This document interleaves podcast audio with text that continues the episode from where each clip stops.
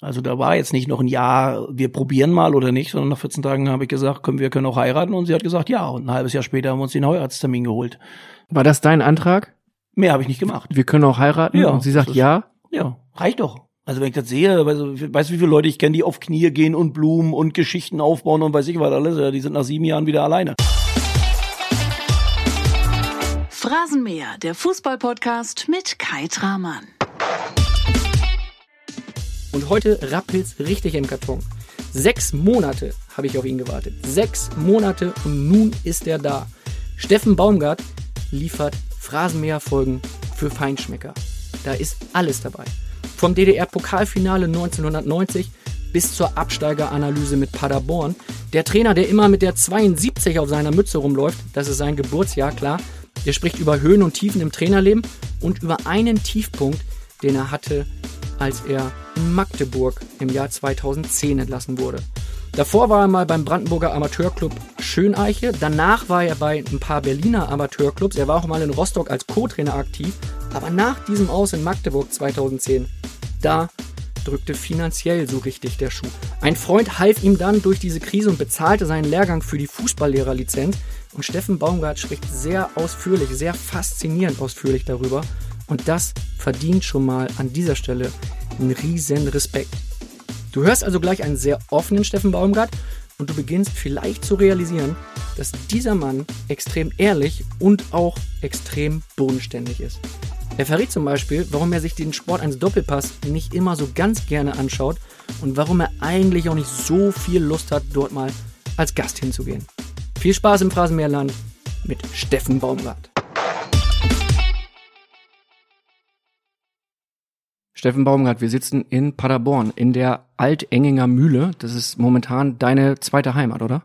Das ist meine zweite Heimat, ja. Geworden und hier bin ich sehr glücklich. Hier bin ich ja nicht nur zufrieden, sondern ja, ich zähle mich schon ein bisschen zur Familie. Ich bin gestern Abend hier in Landgasthof ins äh, Bett gegangen und ziehe heute Morgen die Gardine zur Seite und sehe, vor mir ist ein Raum mit der Nummer 72. Lass mich raten, das ist deiner, oder? Das ist meiner, die 72 habe ich mir verdient. Es ist dann so, dass das mit jedem Aufstieg hat sich was verändert. Also ich sag mal, wenn du vorne bist, da am Tresen, da ist jetzt ein goldenes Schild. Das war mit dem ersten Aufstieg war es aufgeklebt, mit dem zweiten Aufstieg wurde es festgeschraubt. Das heißt, es wird nicht mehr abgemacht und dann habe ich auch mein eigenes Schild gekriegt, obwohl es normalerweise nicht die Nummer 72 ist, das Zimmer. Und beim Abstieg passiert jetzt was? Musst du wieder ausziehen, oder? Ich gehe davon aus, dass ich bleiben darf, weil ich bin ja auch so ein netter Kerl. Sagen wir mal, man schätzt mich hier nicht nach Aufstiegen ein und sagt Aufstieg guter Mensch, Abstieg schlechter Mensch, sondern ich glaube schon, dass wir den einen oder anderen schönen Abend schon hatten, dass wir insgesamt sehr, sehr gut miteinander auskommen und klarkommen. Ich fühle mich hier sehr wohl und deswegen gehe ich davon aus, dass die 72 dran bleibt. Perfekt. Dass du ein netter Kerl bist, habe ich in der Vorbereitung erfahren dürfen, habe ich in der Saison sehen dürfen und du kannst es heute natürlich unter Beweis stellen. In Folge 1 im Phrasenmeer. Wir wollen heute über Paderborn sprechen, über dich als Trainer. Du wirst ein paar vertraute Stimmen aus deinem Umfeld und der Bundesliga hören. Zu Beginn wäre es schön, wenn du dich einmal vorstellst. Was ihr über mich wissen solltet. Was ihr über mich wissen solltet, ja, wie soll ich sagen, ich fange mal damit an, in Rostock geboren, Ossi durch und durch und ich bin Trainer geworden und war lange in der Bundesliga unterwegs, in der ersten und zweiten. Ja, und habe schöne, viele geile Zeiten gehabt und wie gesagt, ich liebe nicht nur diesen Job, sondern ich liebe auch Fußball und das sieht man mir hoffentlich immer an. Was bedeutet für dich Ossi durch und durch? Ich bin da geboren. Man sagt, man kann es fühlen. Ich glaube, dass ich das mit allen Fasern, die ich habe, auch zeigen will, auch zeigen möchte, dass ich einfach im anderen Teil Deutschlands geboren bin, bin auch sehr stolz drauf, habe eine sehr, sehr schöne Kindheit gehabt, bin sehr, sehr behutsam aufgewachsen und für mich hat sich aber vieles mit der Wende auch zum Positiven nicht gewandelt, weil ich war immer ein positiver Mensch, ich war auch nie eingesperrt in der DDR, das ist vielleicht ein Unterschied zu vielen anderen. Ich habe mich immer wohlgefühlt in dem Land und äh, bin aber trotzdem sehr glücklich, wie alles gekommen ist.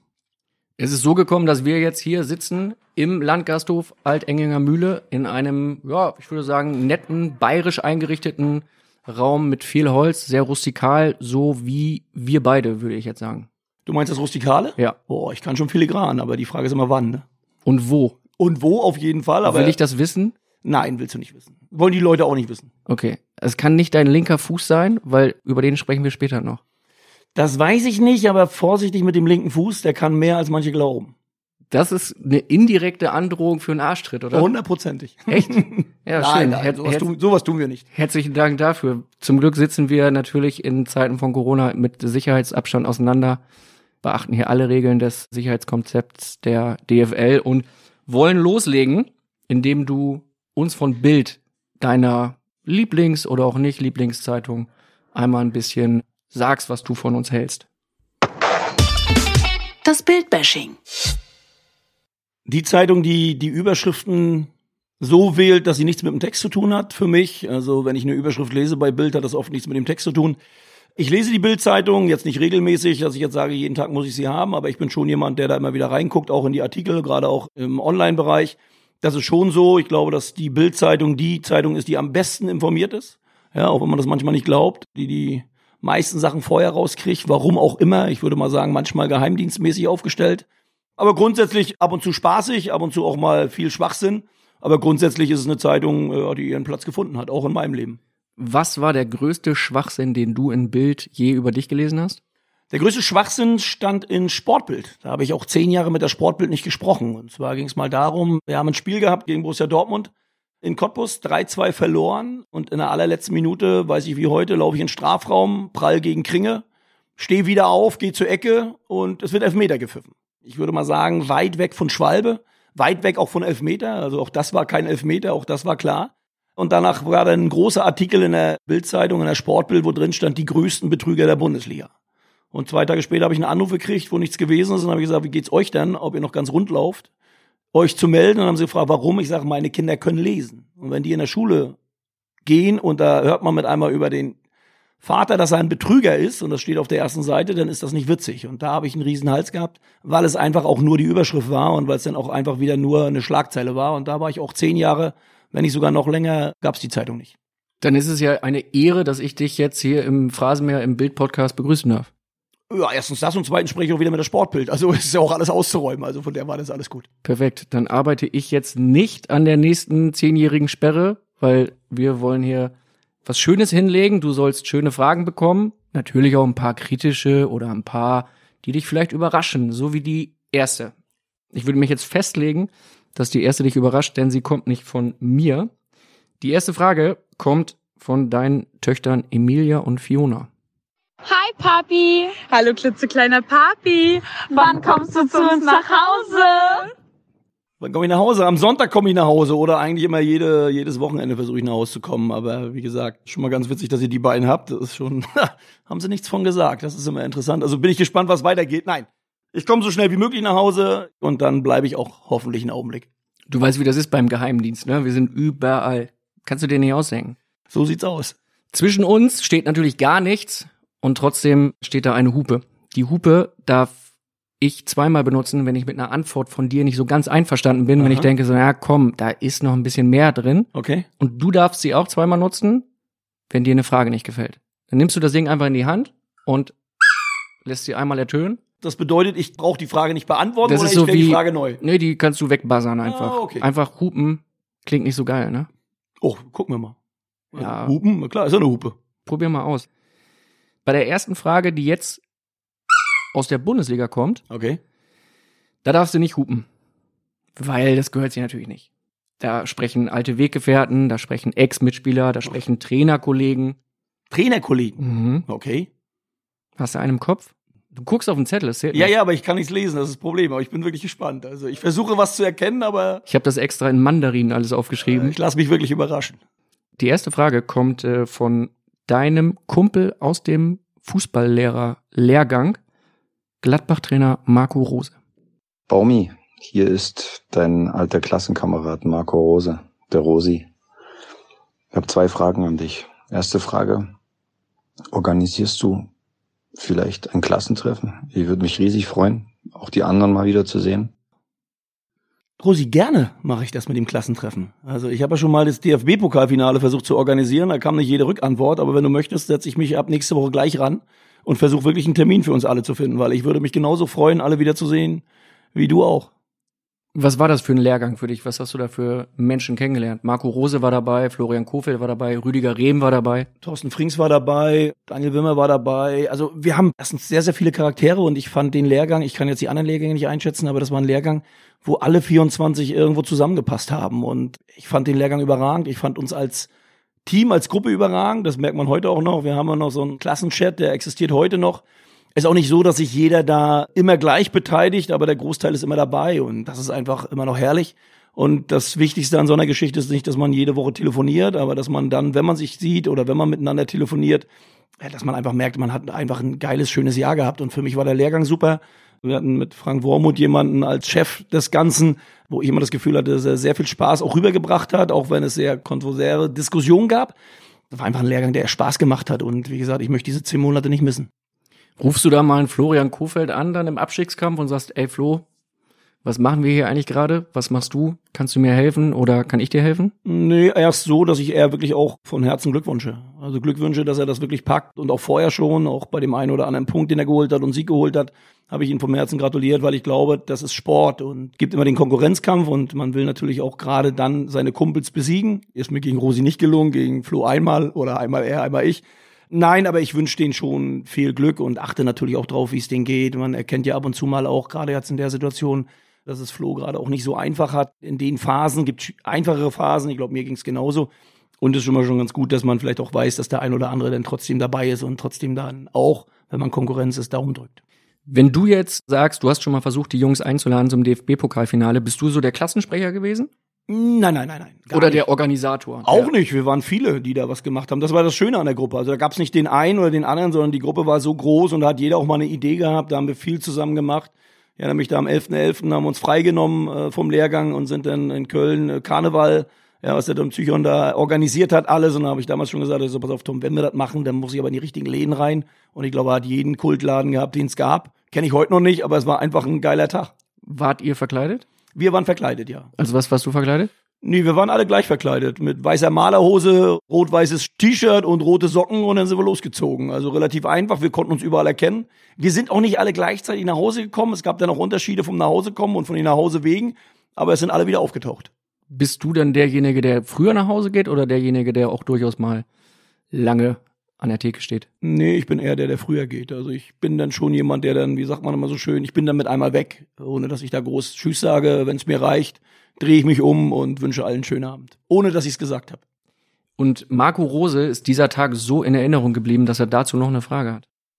Und Frage zwei: Was machen wir eigentlich dieses Jahr am 11.11.? .11.? Bis dann, mein Lieber. Ciao. Rosi, ich hoffe, wir haben beide da noch einen Job. Das wäre erstmal das Wichtigste. Aber wenn wir uns in Köln treffen wollen, ich glaube, wenn wir Tom anrufen, der kriegt immer was organisiert. Also ich bin dabei. Ich glaube, auch die ganze Gruppe wäre wieder dabei. Schießt dir das manchmal durch den Kopf, dass du vielleicht keinen Job mehr hast? Ja, das gehört ja dazu. Also ist jetzt nicht so, dass ich mich jetzt hier hinstelle und sage, ich arbeite ja in einem Bereich, du hast den Job oder du hast ihn nicht. Und äh, der ist heute da und morgen ist er weg. Und ich glaube, dass ich das im Fußball öfter erlebt habe, dass ich nicht immer einen Job hatte, dass es nicht immer geradlinig war. Und äh, da gab es Höhen und gab es Tiefen. Und ich finde, das macht auch so einen, diesen Job besonders aus. Und deswegen gehe ich davon aus, dass ich im Moment den Job habe, behalten möchte, aber am 11.11. .11. weiß ich es nicht. Der Trainerlehrgang hatte ja durchaus was mit Lernen zu tun, ne? wie das öfter mal so ist in so einem Lehrgang. Ist dir da alles leicht gefallen? Nein, ich bin einer von den ganz wenigen, die gesagt haben, ich will durch diesen Lehrgang. Ich bin noch nie einer, der, aber das hatte ich in der Schule so oder so nicht, weil ich wusste, es geht nicht, äh, der jetzt um die ersten drei Plätze gekämpft hat. Weil für mich ging es dann wirklich erstens in diesen Lehrgang reinzukommen. Das hat nicht beim ersten Mal geklappt, sondern beim zweiten Mal. Und dann wirklich diesen, diesen Abschluss zu haben, diesen Lehrgang zu haben, weil es immer darum geht, dann halt auch im Trainerjob weiterzumachen und höher zu kommen. Du wurdest beim ersten Mal nicht genommen oder abgelehnt. Was ist da in dir vorgegangen? Ist da der Steffen Baumgart als Kämpfer dann sofort entstanden, der gesagt hat, hey, Freunde, wer mich ablehnt, der sieht mich nochmal wieder. Ich melde mich noch ein zweites Mal und auch ein drittes Mal, wenn es sein muss? Also ich wäre ein drittes und ein viertes Mal auch noch hingegangen, das ist richtig. Aber natürlich ist man im ersten Moment enttäuscht und ist natürlich auch so, dass man sagt, warum? Aber wenn ich unsere Gruppe sehe, wie wir dann zusammen waren, ich glaube, da sind im ersten Jahr acht oder neun Leute abgelehnt worden. Also es ist nicht nur mir gegangen. Es geht, glaube ich, jedem, der dann in diesen Lehrgang, die wenigsten schaffen es beim ersten Mal. Es gibt diese Ausnahmen, aber grundsätzlich brauchst du halt zwei, drei Anläufe und äh, ist, glaube ich, auch ganz gut für einen Fußballtrainer, weil er so ein bisschen auch zeigt, äh, ob du es wirklich willst, ob du wirklich dranbleibst oder ob du dich von den ersten zwei, drei Mal dann beeindrucken lässt und sagst, okay, das reicht nicht oder ob du weitermachst, weil darauf kommt es an. Du hast weitergemacht, du musstest eine Menge büffeln. Ist es dir leicht gefallen? Nein, gar nicht. Man muss wirklich sagen, ich bin durch den Lehrgang durchgekommen. Ich habe auch nicht auf die besten Zensuren geachtet. Die Jungs haben schon immer gelacht, wenn wir sowas vorbereiten sollten, eine PowerPoint vorbereiten sollten, dann flogen bei einigen die Pfeile rein und weiß ich was da alles. Und bei mir gab's drei Folien, eins, zwei, drei und da war abgearbeitet. Und mehr gab's da auch nicht. Da gab's keinen Schnickschnack, sondern da war dann die Folie, die Folie und das Reden war das Reden und dann war es gut. Und ich muss auch ganz ehrlich sagen, ich habe mich damit auch nie beschäftigt und ich habe vieles nach dem Fußballlehrer auch gleich ab Akta gelegt. Also wenn mich jetzt einiger fragen sollte, wegen anaeroben Laufen oder weiß ich was, da sage ich ganz ehrlich, dafür habe ich einen Athletiktrainer, der macht das. Dann wird dir die Frage von Florian Kofel, die jetzt kommt, sicherlich perfekt bestens gefallen. Ja, alles klar. Moin Baumi, hier spricht Flo. Das ist ja jetzt schon ein paar Jahre her, aber ich wollte dich fragen, ob du mir gegebenenfalls nochmal den Zitronensäurezyklus erklären könntest. Bis dann, hau rein. Flo, du bist ein Arsch. Nee, wie soll ich das sagen? Nein, kann ich nicht. Ich weiß gar nicht, ob es den überhaupt gibt. Zitronen, weiß ich was für ein Zyklus. Nein, könnte ich nicht und würde mich auch nicht mal an der Nähe damit beschäftigen. Also die Antwort würde auch nicht morgen kriegen von mir. War er einer, der das alles drauf hatte durch sein äh, Studium, welches er vorher absolviert hatte? Ja, Flo ist insgesamt jemand, dem das nicht nur, also was heißt leicht, Flo ist auch sehr ehrgeizig. Ich glaube, das täuscht manchmal, nur weil es einem leichter fällt, muss man sagen, hat Flo sich natürlich auch viel damit beschäftigt und hat viel auch an den Sachen selbst gearbeitet. Das hast du ihm immer angemerkt. Und Flo wollte, glaube ich, auch mit der Beste im Lehrgang sein. Das ist der Unterschied zwischen uns. Ich wollte immer der sein, der durchkommt und äh, Flo wollte wahrscheinlich der sein, der unter die besten drei oder die besten vier kommt und das ist ihm ja auch gelungen und das hat er auch eindrucksvoll gemacht. Aber das war gar nicht entscheidend, sondern entscheidend war unabhängig davon, ob das einer besser konnte oder nicht. Wir haben uns immer gegenseitig geholfen. Also da war es jetzt nicht so ein Konkurrenzkampf, ich will besser sein als du, sondern es ging einfach darum, wir wollten alle uns gemeinsam durchbringen und da hat jeder seinen Beitrag geleistet. Wenn ihr jetzt euch trefft in der Bundesliga zum Beispiel. Kürzlich hat gespielt Paderborn gegen Werder. Es geht drunter und drüber. Der Schiedsrichter ermahnt dich schon mal. Wie gehst du damit im Flo Kofeld um? Seid ihr trotzdem noch die beiden Jungs von der Schulbank oder sagst du in dem Moment, komm, das ist mir egal, wer da auf der anderen Seite der Linie steht? Hier geht's um Klassenerhalt. Da wir uns beide kennen, wissen wir, dass in diesen 90 Minuten, glaube ich, gehen wir immer noch respektvoll um und auch respektvoller miteinander als vielleicht in der einen oder anderen Situation gab ja, glaube ich, auch diese Situation da, wo wir beide Arm in Arm standen, dann in dem Spiel, wo der Schiedsrichter uns dann nochmal geholt hat. Aber du merkst halt, dass es um viel geht. Und da geht es auch nicht um Freundschaften oder um, um Sympathien, sondern es geht einfach darum, für, für seinen Verein das Beste rauszuholen. Und da ist man auch sehr parteiisch. Da sieht man dann von beiden Seiten, oft steht man nur zehn Meter auseinander und trotzdem sehen zwei über das andere. Oder was, was ganz Verschiedenes. Und das ist natürlich klar in so einem Spiel. Aber grundsätzlich wissen wir natürlich, dass danach ist wieder vorbei. Und davor da unterhält man sich nett, meistens nur kurz oder dann eben gar nicht, aber dann nach dem Spiel ist wieder nach dem Spiel. Und ich glaube, wir haben uns schon dreimal auf ein Bier eingeladen, was einfach nie geklappt hat. Das war mit Rosi genauso, weil halt es dann schon wieder weitergeht. Hast du als Trainer da auch schon andere Trainer erlebt, die im Umgang weniger kameradschaftlich sind und mit dir dann an der Seitenlinie stehen und du dir denkst, was ist das für einer? Nee, muss ich sagen, ich habe bisher wirklich nur positive Situationen gehabt. Also jetzt natürlich gerät man aneinander, aber das ist alles im Rahmen und ich finde, das gehört auch dazu. Also du wir können uns da nicht gegenseitig dann hier, sag mal, Honig ums Maul schmieren. Also das, das läuft schon vernünftig, aber ich habe bisher noch keinen Trainer erlebt, der in irgendeiner Form mir gegenüber oder ich hoffe auch nicht, dass ich ihm gegenüber irgendwie negativ bin. Ich glaube, dass man schon weiß, wer auch der Gegenüber ist. Man kennt auch aus der einen oder anderen Situation die Temperamente, die da aufeinander prallen, aber grundsätzlich habe ich nichts Negatives über andere Kollegen zu sagen. Was macht für dich kollegiales Verhalten aus? Kollegiales Verhalten bedeutet für mich, dass man danach einfach wieder runterkommt und nicht noch eine halbe Stunde später rumheult, weil nach dem Spiel ist dann auch schon wieder vorbei. Also es gibt immer Entscheidungen, die aus beiden Sichten immer unterschiedlich sind. Also es gibt immer enge Entscheidungen, die für den, mal für den einen fallen und mal für den anderen fallen. Und entscheidend ist man dann für mich, wenn man sagt, okay, man geht vernünftig miteinander um, dass danach irgendwann vorbei ist. Und nicht dem, ich sag mal, wenn der Schiedsrichter eine Entscheidung, also ich pfeife nicht und mein Kollege pfeift auch nicht. Mal sieht der eine das als gelb, der nächste sieht das wieder nicht als gelb, dann fühlt der andere sich mal ein bisschen benachteiligt, dann der andere wieder. Ich glaube, grundsätzlich sollte man danach einfach wieder runterfahren und dann kann man sich über die eine oder andere Situation austauschen. Und ich glaube, viel wichtiger ist, dass man so ein Spiel nie persönlich nehmen sollte. Wie oft telefonierst du mit äh, anderen Trainern? Wie oft tauschst du dich mit denen aus? Jetzt gar nicht so oft mit Rosi dann öfter mal oder mit Flo versuche ich dann öfter mal zu kriegen. Flo kriegst du nicht immer gleich, der ruft dann auch mal ein, zwei Tage später an. Aber grundsätzlich gibt es schon den einen oder anderen, mit dem ich telefoniere, aber ich bin jetzt keiner, der jetzt jeden Tag mit einem Kollegen telefoniert. Also das tue ich auch nicht. Und Bier trinken? Wenn es die Möglichkeit gibt, mit jedem. Mit Uwe Rösler zum Beispiel nach dem Spiel? Ja, habe ich ein Bier getrunken, weil es auch für beide, sagen wir mal, ein sehr anstrengendes Spiel war. Und ich finde, das ist wichtig, wenn du da mal einfach mal runterkommst. Und das meine ich ja damit. Ihr saß auf der Pressekonferenz Genau. und hatte dann Bier in der Hand, ne? Genau. Und das ist dann einfach ganz gut, gerade auch wenn es keiner sieht, weil Trainer sind dann einfach auch nur Trainer. Die wollen dann einfach auch mal wieder, ist schon genug Druck da, kommen auch genug bescheuerte Fragen, auch genug Fragen, wo man eigentlich eher schmunzelt und fragt, wo kommen die her? Dann ist manchmal ganz gut, wenn du da auf der anderen Seite jemanden hast und sagst, aller klar, ich verstehe dich und du verstehst mich. Und äh, das ist manchmal ganz gut. Wer hatte das Bier von euch beiden organisiert? Kurz zur Einordnung, ihr habt gegen Fortuna Düsseldorf gespielt. In Düsseldorf. In Düsseldorf, dann hakte irgendwie, das ist glaube ich technisch bei der Pressekonferenz. Und Genau, dann hakte das ein bisschen und dann muss man sagen, gab's halt Altbier. Und deswegen habe ich es garantiert nicht besorgt, weil das war mein erstes, was ich getrunken habe. Und äh, Uwe ist mir angeboten. Da war alles gut. hat geschmeckt. Ja, war okay. War es kalt? Nee, das war es nicht. So ein bisschen zwischen warm und fast kalt. Deine Tochter, die liebe Emilia, hat noch äh, zwei weitere Fragen an dich. Hallo Papa, hier ist deine große Tochter Emilia. Ich wollte dich fragen, wer ist dein Vorbild und wen würdest du gerne einmal treffen?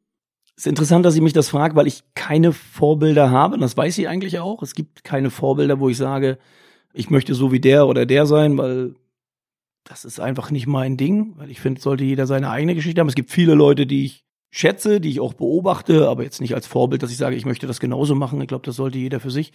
Es gibt viele Menschen, die ich treffen möchte. Also das sind Künstler, das sind, das sind Fußballer. Wen würdest du gerne mal treffen, wenn du jetzt einen Wunsch frei hättest? Wen würde ich gerne mal treffen? Jetzt auf Weil du Anhieb? sagtest, Künstler. Howard Carpendale.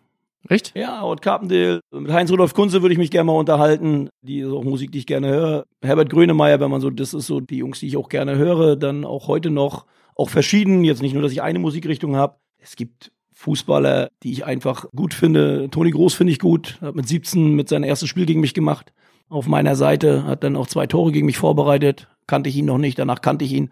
Also das sind so, mit denen ich einfach mal, einfach mal so reden würde. Aber dass ich jetzt einen besonders besonders sage, den muss ich jetzt mal treffen oder wollte ich mal treffen. Da gibt's viele Menschen, auf die ich mich freuen würde, aber jetzt keine konkreten. Hast du in dem ersten Spiel dann gegen Groß gedacht, okay, der hat was Besonderes? Nee, ich habe mich eher darüber geärgert, dass die beiden Flanken in der Zentrale nicht verhindert wurden. Wir haben 4-1 verloren mit Cottbus und ich war der Meinung, die hätte man anders verteidigen können. Ich glaube, Klose macht glaub, eins oder zwei Tore aus den Geschichten. Aber er hat mich da schon mal kurz stehen lassen. Gefühl war er nur 10, 15 Minuten drin und ich war nicht einmal am Ball, als er, oder war nicht mal in der Nähe, als er die Bälle hatte und äh, ja, war schon interessant. Jetzt erklär mir kurz, Howard Carpendale ist einer, den du gerne hörst? Ja, die Musik. Was ist das so ein Lieblingslied? Eigentlich alles, aber Low Again ist ja so diese typischen Lieder, ähm, deswegen, aber ich höre gerne deutsche Musik. Ich finde, die haben auch interessante Wege hinter sich. Also nicht nur, weil, weil sie einfach geradeaus, also nicht geradeaus sind, sondern weil sie auch Höhen und Tiefen haben. Ja, sie haben, mussten auch sehr lange dafür kämpfen, um da wirklich anzukommen. Das sieht dann jetzt immer alles einfach aus und hat dann wieder aufgehört, hat wieder angefangen und äh, ich war einmal bei ihm im Konzert, war ein überragendes Konzert. War, glaube ich, auch einer der ganz wenigen Männer, die auch jede Textstelle kannte und, und konnte. Also das waren schon geile Konzerte. Herbert Grönemeyer war ich fünfmal oder sechsmal bei den Konzerten immer wieder und äh, so geht das die Bank durch. Da war ich zuletzt in der Mercedes-Benz Arena in Berlin bei Grönemeyer und es war ein fantastischer Abend. Ich glaube, es gibt keinen Abend mit Herbert Grönemeyer, der nicht fantastisch ist. Es war mein erstes Konzert im Osten damals. Im Ostseestadion durfte ich das erleben. Herbert Grönemeyer nach der Wende. War schon Hammer. Wann war das dann? 90 oder? Ja, ich glaube 90, 91 war die Grenze gerade auf. Und dann gehst du komplett ab in Reihe 1 oder? Na, sagen wir mal so, am Anfang war ich noch oben, zum Schluss stand ich in Reihe 1, ja, so kann man das sagen. Jetzt nicht mehr, jetzt höre ich mir das von hinten an. Bist du über Stage Diving da ein bisschen nach vorne gerutscht? Ganz bestimmt nicht, ganz so wild bin ich nicht. Gibt es einen aktuellen Trainer, bei dem du sagst, hey, mit dem würde ich gerne zusammenarbeiten, von dem würde ich gerne was lernen oder vielleicht sogar als Co-Trainer arbeiten? Oder sagst du an der Stelle, nee, komm, einmal Chef, immer Chef? Nein, das sage ich nicht, aber ich bin schon jemand, der hofft, dass er lange im, im Co-Trainer-Bereich nicht arbeiten muss, sondern er wirklich als Cheftrainer arbeiten darf. Ich habe mich auch immer als Cheftrainer gesehen. Muss man auch ganz ehrlich sagen, es gab zwei, drei, wo ich gesagt habe, da könnte ich mir das als Co-Trainer vorstellen. Alle anderen habe ich jetzt noch nicht kennengelernt. Wer wäre das gewesen? Wolfgang Wolf war jemand, bei dem habe ich das auch gemacht. Pet Sander und Andreas Zachuber. Das wären so die drei, wo ich gesagt, da hätte ich mir das auch vorstellen können, über einen längeren Zeitraum als Co-Trainer zu arbeiten. Bei allen anderen wäre das immer mein Weg gewesen, dann auch so schnell wie möglich in die Chefrolle zu kommen, weil drängt mich einfach dahin und äh, ich sehe mich im Moment noch nicht in der zweiten Reihe. Wann war der erste Moment in deinem Leben, an dem du gedacht hast, ich werde Bundesliga-Trainer? Dieser Gedanke war nie Bundesliga-Trainer, der Gedanke war immer Trainer. Und das war ich sehr früh. Also das war wirklich schon in der Kindheit, dass ich gesagt habe, ich werde immer Trainer. Ich komme aus einer Trainerfamilie. Mein Opa war sehr, sehr lange, über 40, 50 Jahre Handballtrainer. Mein Vater hat mehrere Trainings Situation durch. Also der hat auch immer wieder Training gemacht und ich wollte immer Trainer werden. Also Fußballer war dann eigentlich gar nicht mal so das Ziel im Ganzen, weil ich mich da auch nicht so talentiert gesehen habe. Aber ich wollte immer Trainer werden. Deine Tochter Emilia, ich habe es gesagt, hat zwei Fragen. Eine haben wir gehört, die zweite kommt jetzt. Hallo Papa, ich wollte dich fragen, was dein für dich schönstes Spiel in deiner Trainerkarriere war. Schönstes Spiel Trainerkarriere. Also ich glaube, es gibt viele, viele schöne Momente. Eins der Momente, die natürlich im Kopf geblieben sind, war das 3-2 hier gegen Köln, wo wir nach 2-0 Rückstand, Modest sein erstes Spiel und dann sind wir nochmal zurückgekommen in das Spiel. Kann mich noch an Malons Ritter das Tor erinnern, das letzte.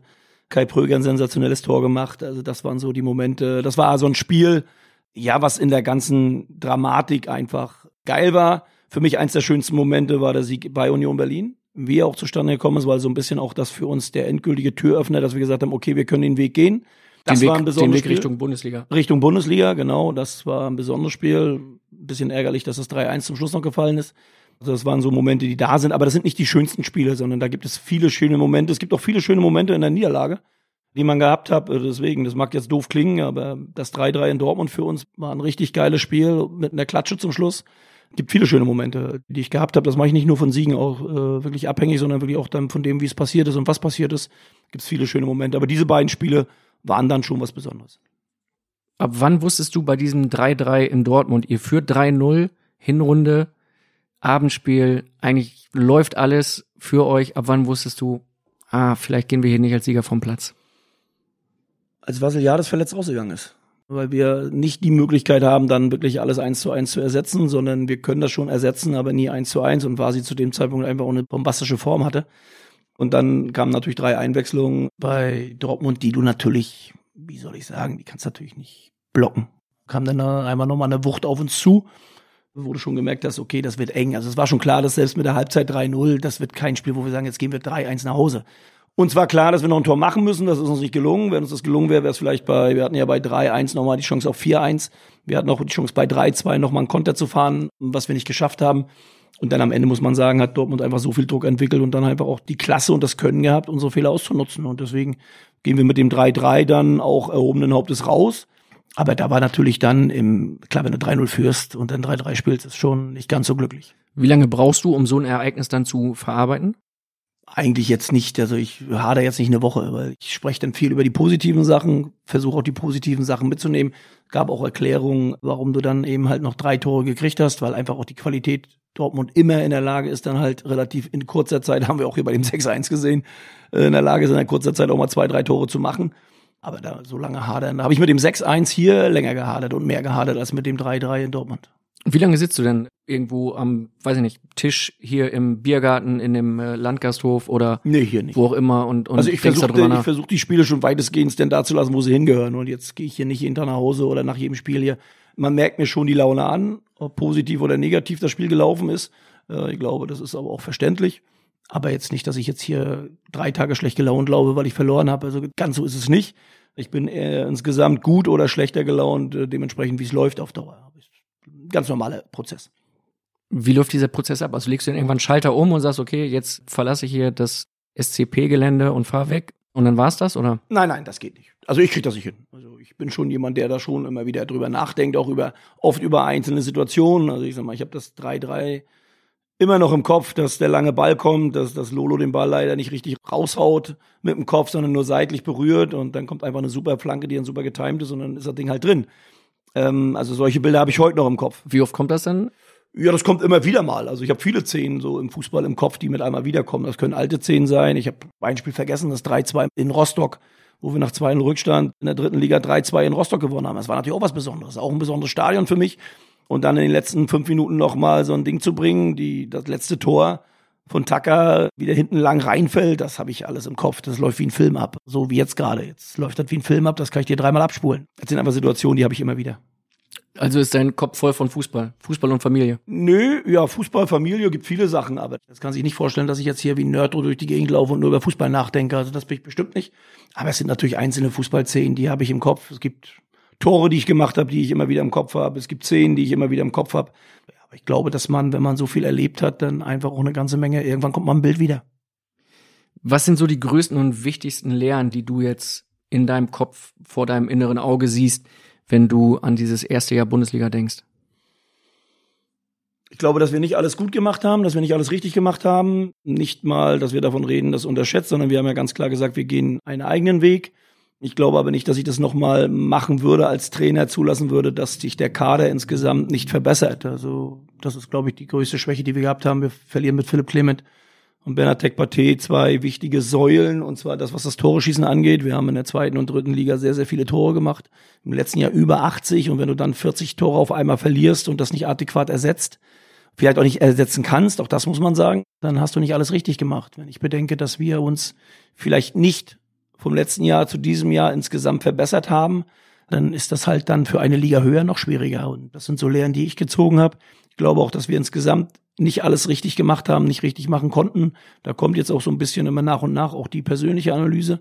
Ich finde aber trotzdem, das gehört dazu. Also es gibt keinen Weg, der geradeaus ist. Es gibt auch nicht die Situation, jetzt hast du alles richtig gemacht oder alles falsch. Wir haben auch einiges in der dritten und zweiten Liga nicht richtig gemacht, nicht gut gemacht. Da konnten wir es aber anders vielleicht auch verbergen, was dies Jahr nicht mehr zu verbergen war. Wenn du jetzt sagst, Mensch, wir hätten uns vielleicht noch ein bisschen mehr verstärken müssen oder hätten andere Wege gehen müssen, heißt es, dass du dann beim nächsten Mal innerhalb des Vereins dann lauter wirst oder deine Position stärker vertrittst und sagst, Freunde, so gehe ich nicht in die Saison? Nee, ich glaube, das ist einfach wichtig, dass man sich mal des Ganzen bewusst ist. Und das waren wir vielleicht im ersten Moment nicht, weil das war ja ein großer Zufall, dass wir aufgestiegen sind. Also nicht leistungsmäßig, aber wir hatten ja viele Verpflichtungen gemacht, die dann äh, bei uns in der ersten Liga dann kaum eine Rolle gespielt haben, was nicht an den Jungs lag, sondern es lag an den relativ frühen Verpflichtungen, weil wir Verpflichtungen getan haben, die für die zweite Liga da waren, nicht für die erste Liga. Und dann hast du mit einmal einen Kader, der dann eben halt eher für die zweite Liga aufgebaut wurde, anstatt für die erste. Du bist halt nur aufgestiegen. Das war das Problem an der Geschichte. Wir hätten nicht aufsteigen sollen. Nein, auf keinen Fall. Und wenn wir mal sehen, wann Philipp Clement unterschrieben hat in Stuttgart, ich glaube, wenn er gewusst hätte, wie es mit beiden Vereinen läuft, dann wäre er vielleicht doch bei uns geblieben und hätte gesagt, okay, vielleicht warte ich doch noch ein Jahr. Und dann hätten wir so einen Spieler vielleicht nicht abgegeben. Aber das ist immer für und wieder. Für mich ist das wichtig gewesen, ich habe auch immer gesagt, was wichtig ist, und das erkennt man ja oft dann in diesen schwierigen Situationen, wer steht zu einem, wer steht nicht zu einem, wer verändert sich, wer glaubt, dass er alles richtig macht und vielleicht doch nicht alles richtig macht, wer sieht sich in der Situation dann, vieles besser machen zu können, aber kann es vielleicht doch nicht. Das ist immer ganz interessant in solchen Phasen und diese Phase habe ich ja nicht zum ersten Mal durch, dass irgendwas nicht positiv läuft, sondern ein Abstieg ist was Negatives und trotzdem sehe ich vieles Positives in diesem Jahr und das will ich mir auch nicht nehmen lassen. Wie läuft so eine Saisonanalyse bei dir ab? Machst du da viel mit dir selbst aus? Nimmst du das Trainerteam mit hinzu? In erster Linie versuche ich mich natürlich zu reflektieren. Was war gut? Was haben wir gut gemacht? Was hast du in den Jahren zuvor besser gemacht? Was ist dir abhanden gekommen? Ich sag mal, man hat ja vielleicht in der einen oder anderen Situation viel mehr Energie, wenn was positiv läuft. Und gerade du brauchst ja viel mehr Energie, wenn es negativ läuft. Und da muss man sich ab und zu auch mal selbst aus gewissen Löchern rausholen, aus gewissen Situationen rausholen, darf vieles vielleicht nicht zu negativ sehen. Und da habe ich mich schon erwischt, dass ich der Meinung war, das habe ich in dem einen oder anderen Situationen in der Zeit davor besser gemacht. Ob das was gebracht hätte, Klassenerhalt, das kann ich nicht sagen. Das Woran weiß ich machst nicht. du das fest dann? Wie gehst du mit Situationen um? Gehst du eher mit negativen Situationen um oder geht das, was ich ja über eine weiten Zeit auch für mich immer in Anspruch genommen habe, dass ich eher von positiven Singen rede? Und ich finde, das ist mir eine ganze Zeit abhanden gekommen. Da habe ich mehr von dem gesprochen, was vielleicht nicht so gut war. Jetzt nicht immer öffentlich, aber auch für mich. Und da merke ich schon, dass ich da einfach wieder zurückkommen muss und bin, glaube ich, auch in der letzten Zeit dann wieder dahin gekommen, wo ich mich dann selbst reflektiert habe und sage, das bist du nicht. Du kannst nicht nur über das Negative reden. Du kannst nicht über das reden, was nicht funktioniert, weil das machen die anderen schon genug. Red über das, was die Jungs können, red über das, was sie wollen und da waren sie immer da, haben immer meines Erachtens oft am Limit gespielt oder sagen wir mal fast alle Jungs. Auch das ist eine Erkenntnis für ein Erstligajahr, dass du Charaktere dazu kriegst, die vielleicht nicht immer das gebracht haben, wie du es dir vorgestellt hast, die diesen Weg von, von unten nach oben nicht mitgemacht haben, die dieses hier eher als eine Station gesehen haben. Viele Jungs haben das als ihr Projekt mitgesehen, als ihren Weg mitgesehen. Und da merkst du einfach, wenn andere Charaktere, andere Fußballer dazukommen, die vielleicht gar nicht von unten nach oben gearbeitet haben, sondern immer oben irgendwo waren, da verändert sich schon immer ein bisschen was. Auch die Gedankenwelt. Und äh, ich finde, das gehört im Fußball dazu. Aber für mich einfach auch eine neue Erfahrung. Mit wem tauschst du dich da in erster Linie aus? Hast du da Ratgeber an deiner Seite? Ist es die Ehefrau oder sind es Köpfe aus der Bundesliga? Eigentlich mit allen. Also das ist jetzt nicht so, dass ich jetzt irgendjemanden einen Rat frage, wie er das in der Situation handhabt, sondern man unterhält sich einfach. Den Frank Leberer, mit dem ich mich unterhalte, als mein, ja, nicht nur Berater, sondern auch engsten Vertrauten, was Fußball angeht, auch von außerhalb. das ist meine Frau, aber mit der rede ich nicht darüber. Da erzähle ich mal, gut, der ist mal ein Arsch und der mal kein Arsch. Aber ich glaube, das auch das ist normal. Aber jetzt nicht, dass wir uns über Fußball austauschen. Soweit sind wir nicht. Da geht es eher darum, geht's mir gut, geht's mir nicht gut, geht's uns gut. Und das ist viel wichtiger, geht's der Familie gut. Und Austausch mit Fußball, mit vielen, mit dem Trainerteam, mit Czerne als Co-Trainer, mit, mit Nico als Torwarttrainer, mit Martin Bucciano, als er da war, jetzt mit Fabian Wogemuth, also mit Krischi ja, auch in den letzten zwei Jahren äh, war Kröschi natürlich auch immer ein Ansprechpartner, eine wichtige Säule für uns. Also gibt viele in meinem Umfeld, mit dem ich mich da unterhalte und da gibt's nicht den einen. Markus Krösche, der jetzt bei RB Leipzig ist, wird auch heute noch ein Thema sein, kann ich dir schon mal versprechen. Hat wirklich zwei Fragen geliefert. Das kann ich an dieser Stelle verraten. Schenk dir ruhig einen Schluck Wasser ein. Du wirst es brauchen. Muss man sich denn echt auf der Zunge zergehen lassen? Kommen wir so in circa oh, zehn Minuten drauf. Ja, dann bin ich ja noch hier. Du hast eben angesprochen, dass einige Spieler vielleicht das nicht so als ihr Projekt gesehen haben. Heißt das, dass ihr da auch noch mal ein bisschen durchsieben wollt dann im Kader für die neue Saison?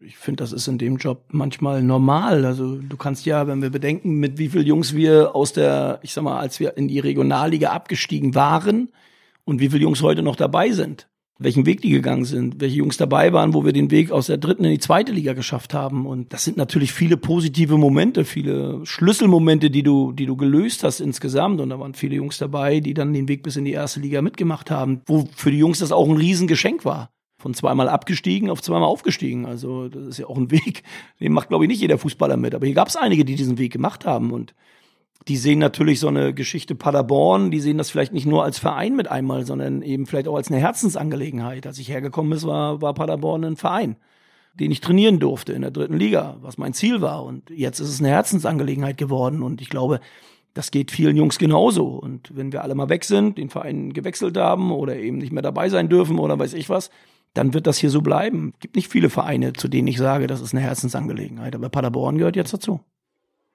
Schöne Worte von dir.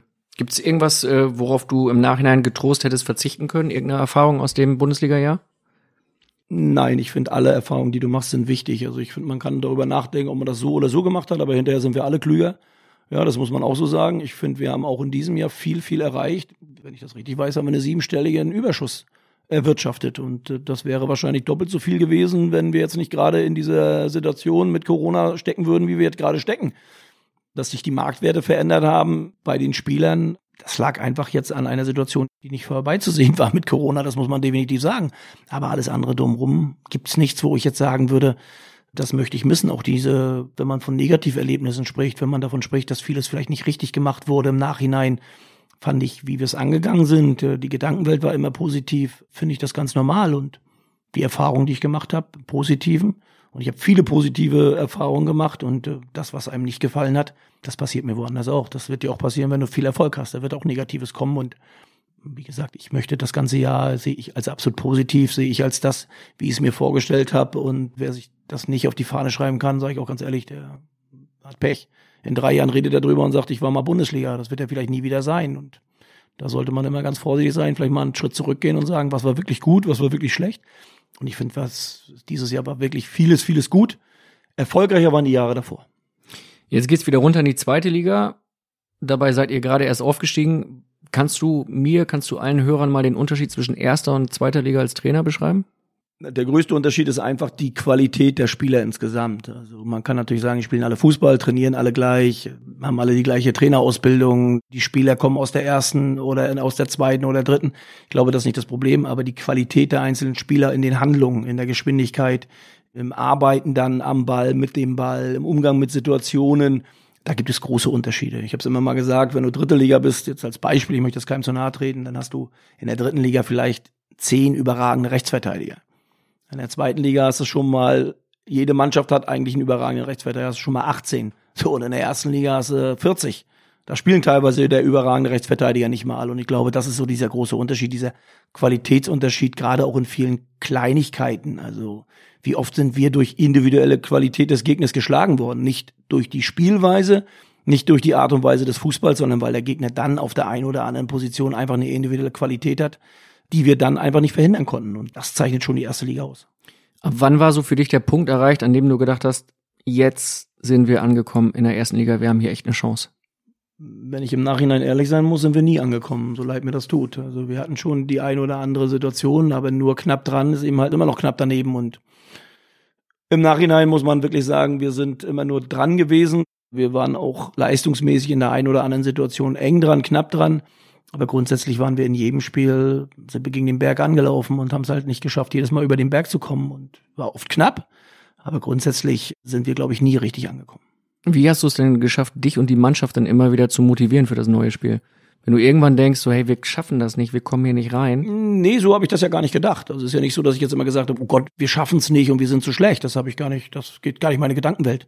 Es geht schon darum, dass wir sagen, wir haben hier eine Chance, ein Spiel zu gewinnen und das werden wir auch jetzt wieder machen. Und wir haben wirklich eine Möglichkeit, wenn das und das gelingt, wenn das und das gemacht wird. Und so sind wir eigentlich in die Spiele gegangen über weite Strecken. Ich muss sagen, es gab dann auch Phasen, wo wir dann schon auch oft dann gedanklich eher im Negativen waren. Das ist ja das, was ich gemeint habe wo man sich dann einfach selbst wieder zurückholen muss und sagen muss, so pass auf, nee, nee, das ist alles, alles gut, wir sind auf einem guten Weg. Aber das sind einfach danach die Zeiten oder danach, wenn du vieles dann neu reflektierst. Glaube ich, gehört das dazu. Wie krass ist denn der Unterschied für dich als Trainer und auch für die Mannschaft in einem Aufstiegsjahr im Vergleich zu einem Abstiegsjahr?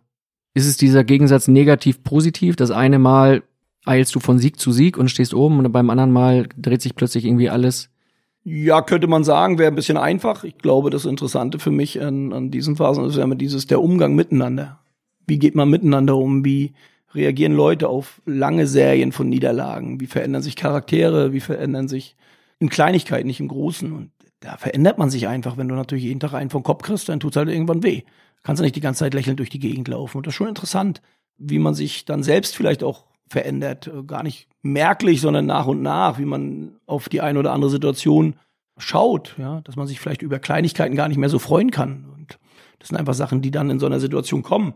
Viele Situationen, wo wir sagen, was wir, wenn wir in der zweiten Liga gewechselt haben, auch mal die Position, auch mal beim Eckball, Defensiv-Eckball, beim Offensiv-Eckball, wenn mal einer eine Entscheidung getroffen hat, dann ist das in der zweiten Liga, in der dritten Liga immer zu unseren Gunsten ausgefallen. Wenn wir diesmal Situationen oder wo die Spieler dann auch, was, was sie auch dürfen, Entscheidungen getroffen haben, die sind uns eigentlich immer auf, auf die Füße gefallen. Und das sind so diese Kleinigkeiten, wo auch der Unterschied ist, wo du merkst, ja, der Gegner ist dann halt nicht klüger, aber einfach diesen Tick besser. Du kämpfst halt an, versuchst, machst und trotzdem merkst du einfach, dass der Gegner immer mal wieder eine Lösung hat. Und das ist in dieser Liga so und da müssen wir uns halt mit auseinandersetzen. Wie ruhig ist das Umfeld? Wie ruhig sind die Bosse hier in Paderborn geblieben? Ihr habt irgendwann den Sportdirektor getauscht beispielsweise? Ich finde, wir haben das sehr, sehr gut gemacht. Also ich finde, wir haben wirklich darauf geachtet, dass keine Querelen da sind, dass das alles intern besprochen wird. Wir hatten, glaube ich, keine außergewöhnlich Sachen außerhalb des Platzes, wo man sagen muss, jetzt zerfleischen sie sich oder irgendwas. Ich finde, wir sind damit sehr, sachlich umgegangen mit den Situationen und das muss ich sagen, das finde ich, hat der Verein sehr, sehr gut gemacht. Gab es da mal Punkte, wo du gedacht hast, boah, jetzt könnten sie langsam auf mich zukommen, wenn das hier so weitergeht? Oder warst du immer von dir und deiner Arbeit so überzeugt, dass du sagst, ey, ganz ehrlich, wenn die mich hier rausschmeißen, sollen sie es machen, aber es ist mir dann auch egal. Nee, das gab's nie. Vor allen Dingen bin ich immer davon ausgegangen, du musst erstmal einen finden, der es besser macht als ich. Also da gibt's keinen, oder? Weiß ich nicht. Gab ja, wenn es einen gibt, dann gut. Aber ich bin mir nicht sicher gewesen, ob das jetzt einer besser gemacht hätte als ich, äh, das, was ich gemacht habe. Aber es wird immer einen geben, der besser ist als du selbst. Also um Gottes Willen. Also es gibt immer den besseren Trainer, es gibt immer die bessere Idee, es gibt immer den besseren Spieler. Das ist auch gut so. Das ist ja auch die Entwicklung des Fußballs. Aber ich glaube, in der Situation, in der wir hier gesteckt haben, muss es erstmal jemanden finden, der da sagt, okay, das macht er besser als der, der da ist. Und von der Warte her habe ich da auch nie das Gefühl gehabt, dass ich mir also nicht Sorgen machen müsste, sondern dass ich jetzt, dass es jetzt darum geht, oh Gott, jetzt geht's um meinen Kopf. Und auch da bin ich mir relativ klar und bewusst, dass das in meinem Job dazugehört. Das, was ich heute richtig mache, muss gestern oder muss vorgestern noch besser gewesen sein und in, in der jetzigen Zeit vielleicht komplett falsch. Also deswegen hinterfragt man sich ja manchmal. Ist schon brutal schnelllebig als Trainer, ne? Ja, als Trainer auf jeden Fall. Siehst du ja, ich sag mal, du gewinnst zwei Spiele. Ich glaube, wie hat letztens mal einer gesagt, Hansi Flick wird jeden Monat überprüft oder nachgefragt. Da geht nicht, du gewinnst drei Spiele, sondern wird jede Woche gefragt, ob die Leistung noch stimmt, ob das so ist. ist natürlich bei so einem Verein wie Baderborn nicht gleich. Aber ich glaube, als Trainer in der Bundesliga bist du jeden Tag unter Strom, stehst du jeden Tag im Fokus und musst auch jeden Tag abliefern. Wie wirst du diesen Druck los für dich? Wie gleichst du das aus? Ich weiß gar nicht, ob ich den loswerde. Ich glaube, der ist einfach ständig da. Die Frage ist immer, ob du das als Druck empfindest. Also wenn du natürlich ständig Druck empfindest oder glaubst, dass du ständig Druck hast, ja, dann hast du natürlich immer Druck. Aber du musst natürlich trotzdem deine Aufgaben erfüllen, musst natürlich trotzdem gucken, was ist fürs nächste Spiel gefragt, was ist aus dem Alten noch aufzuarbeiten, was musst du besser machen, was kannst du besser machen. Aber wenn du alles als Druck siehst, nur weil die Öffentlichkeit ist der Meinung ist, jetzt hat er vier Spiele verloren und jetzt wehe, wenn nochmal oder wenn irgendwelche Leute sagen, der muss das so oder so machen, das empfinde ich ja nicht als Druck. Das ist dann eine Information, die man kriegt oder ist der Meinung, da muss sich jemand äußern. Aber grundsätzlich geht mir das mal wirklich weit am Arsch vorbei. Also Hast du da dran gearbeitet oder ist das immer schon so deine Grundeinstellung gewesen?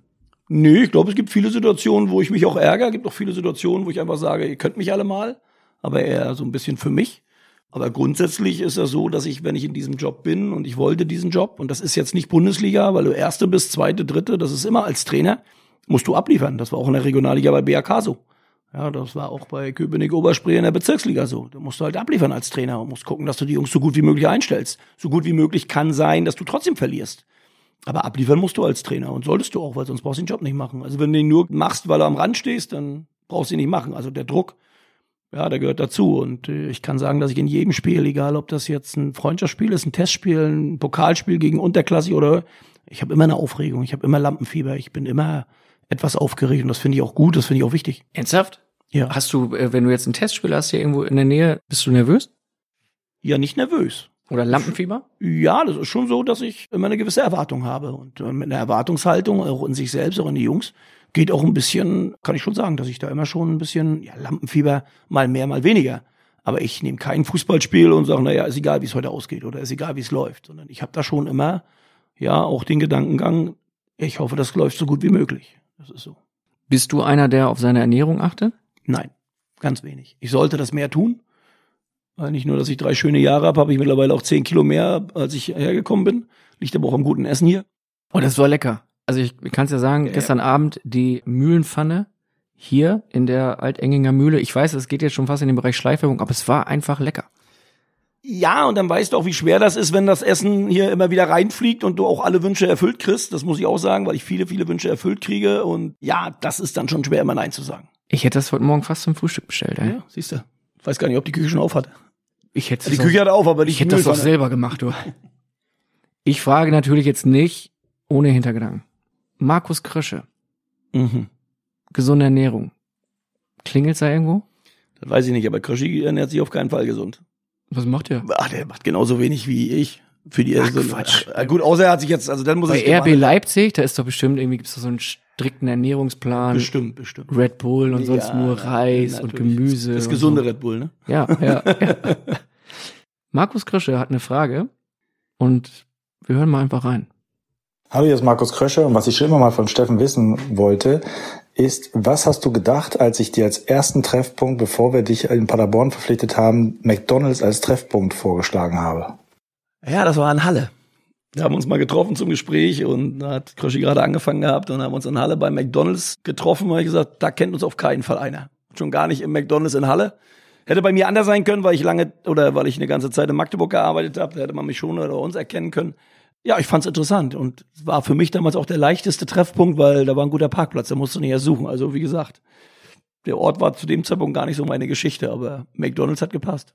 Und dann geht ihr rein und bestellt was, zwei Big Mac, zwei Royal TS, zwei große Cola und jetzt reden wir mal über Paderborn oder wie, wie läuft das ab? Nee, wir haben nicht über Paderborn gesprochen. Das ging gar nicht um Paderborn. Das ging dann wirklich einfach ums Kennenlernen. Wie jeder tickt, wie jeder den Fußball sieht. Also ich bin mir relativ sicher, dass wir ganz wenig über Paderborn gesprochen haben.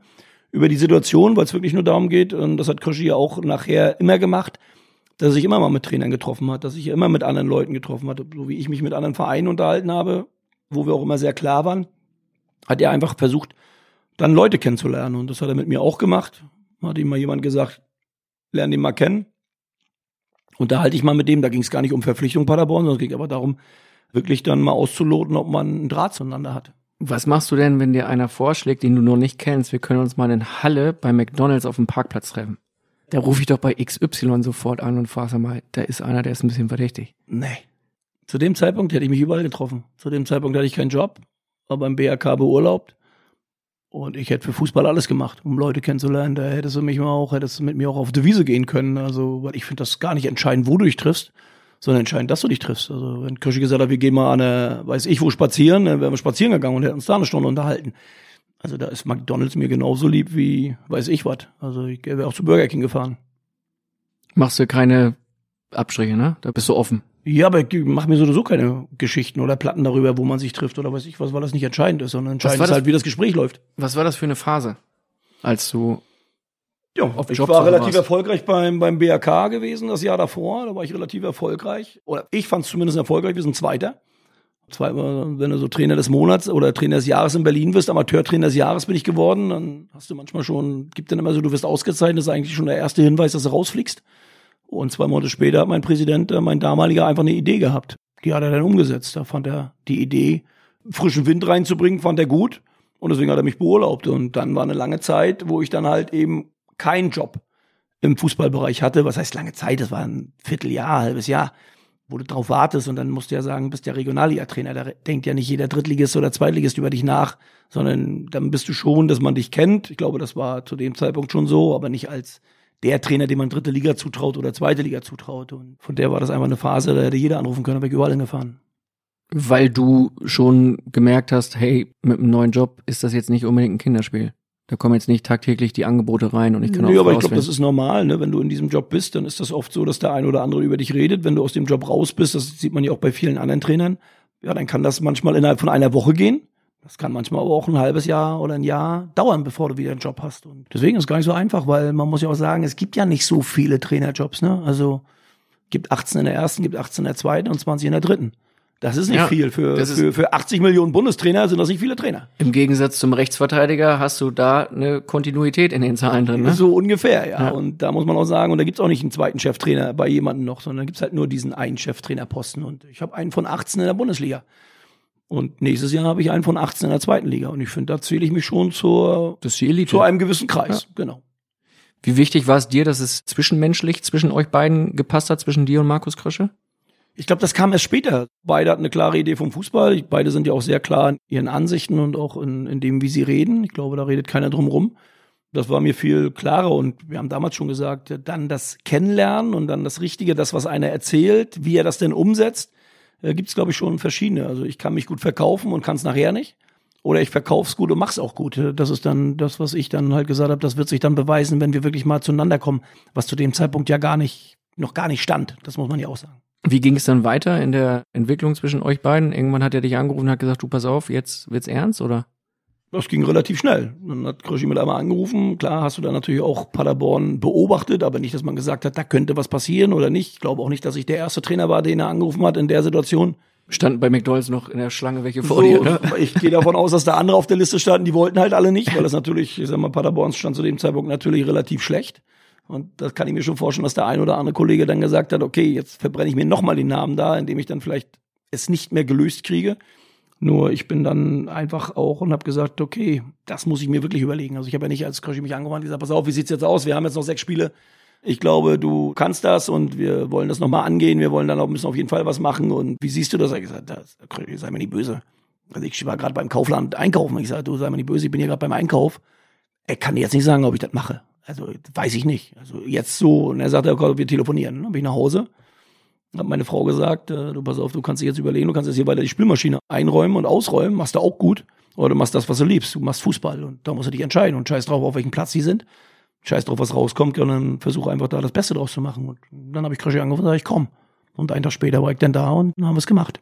Dann seid ihr aus der dritten Liga eigentlich abgestiegen sportlich. 1860 hat dann keine Lizenz bekommen, ihr seid drin geblieben. Und das Märchen ging los. Ja, aber wir sind schon drin geblieben, weil wir dann natürlich auch die letzten Spiele gepunktet haben. Ne? Also wir haben dann aus den letzten Spielen, ich glaube, zwei Unentschieden und alles andere gewonnen. Und das war dann der Grund, dass wir dann wirklich noch diesen Platz hochgerutscht sind, dass wir dann die Lizenz bekommen haben und nicht im FSV Frankfurt.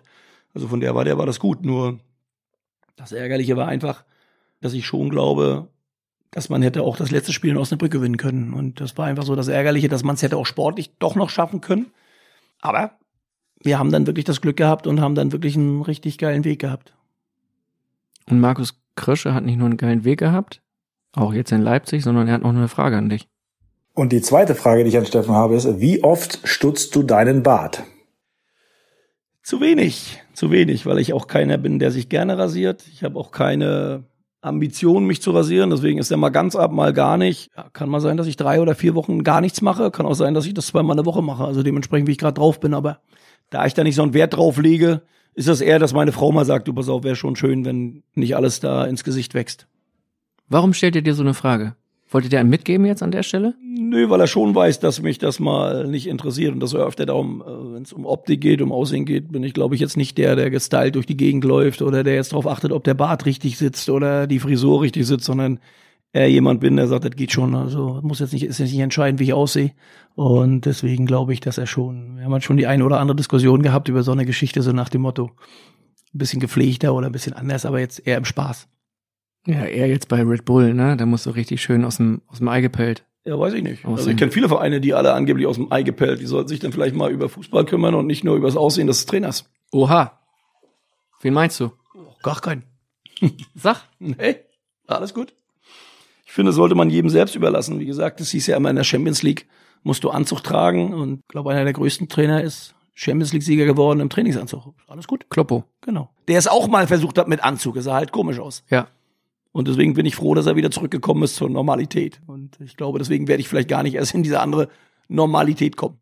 Ist der so ein äh, Vorbild für dich?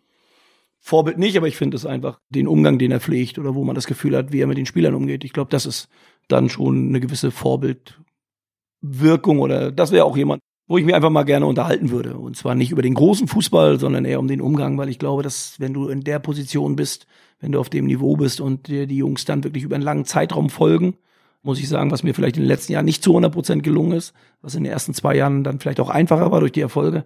Das finde ich beeindruckend. Und er hat ja auch schwierige Zeiten hinter sich. Es ist ja nicht so, ne, wir reden jetzt vom Welttrainer, aber er ist auch mit Mainz im ersten Jahr wieder abgestiegen.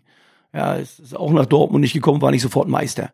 Ich glaube, hat auch die ein oder andere schwierige Situation. Ist auch mit Dortmund mal mit einem Riesenkader, mit 15 Punkte zur Halbserie. Und hat dann mit 25 Punkten in der Rückserie nochmal die Wende geschafft. Also der ist ja auch durch schwierige Zeiten gegangen. Und da finde ich es immer geil oder fand ich immer interessant, wie er mit den Leuten umgegangen ist. Dass er da auch bei sich geblieben ist und nicht Fehler woanders gesucht hat. Und das ist schon für mich, ja, das ist schon ein bisschen Vorbild. Aber nicht, dass ich so werden möchte wie Kloppo, ne? Nicht falsch verstehen. Ich würde schon gerne meinen eigenen Weg gehen. Meinst du, wir hauen da jetzt irgend so eine Überschrift drüber? Glaube ich nicht. Ihr habt ja keine Überschriften. Oder gibt's da die auch schon bei euch jetzt mit Überschriften? Natürlich kommen Auszüge dieses Podcasts dann auch in der gedruckten Ach. Ausgabe. Aber da gebe ich mir ausnahmsweise dann Mühe bei dir. Das Anzugtragen in der Champions League, ist das so ein Ding, wo du sagst, ey Freunde, habt ihr keine andere Sorgen? Das ist ja keine Pflicht mehr. War ja, glaube ich, auch nie Pflicht. Es wurde ja nur darauf hingewiesen, dass das schön wäre. Ich finde, das muss jeder für sich sehen. Also ich finde, wenn ich Bruno sehe am Rand mit Anzug und Hemd, finde ich das überragend. Also ich finde, das passt zu ihm. Das ändert auch nicht seine Arbeitsweise. Ich finde halt, bei mir wird es vielleicht nicht so passen. Ich finde, das muss jeder für sich sehen. Aber ich finde viele Trainer, die das mit Anzug und Schlips und vernünftig überragend aussehen am, am Rand und das finde ich auch sehr gut machen. Ich bin halt noch nicht so weit, dass es vielleicht für mich passt. Das ist alles. Vielleicht passt das irgendwann mal. Vielleicht sage ich auch, okay, mach ich mal. Probiere ich mal. Aber im Moment bin ich halt noch nicht so weit. Wenn du mal die Karriere von Markus Krösche verfolgst, er war Trainer bei Paderborn 2, Co-Trainer in Leverkusen, dann ab 2017 Manager in Paderborn, nun bei RB Leipzig in der Bundesliga Spitze angekommen.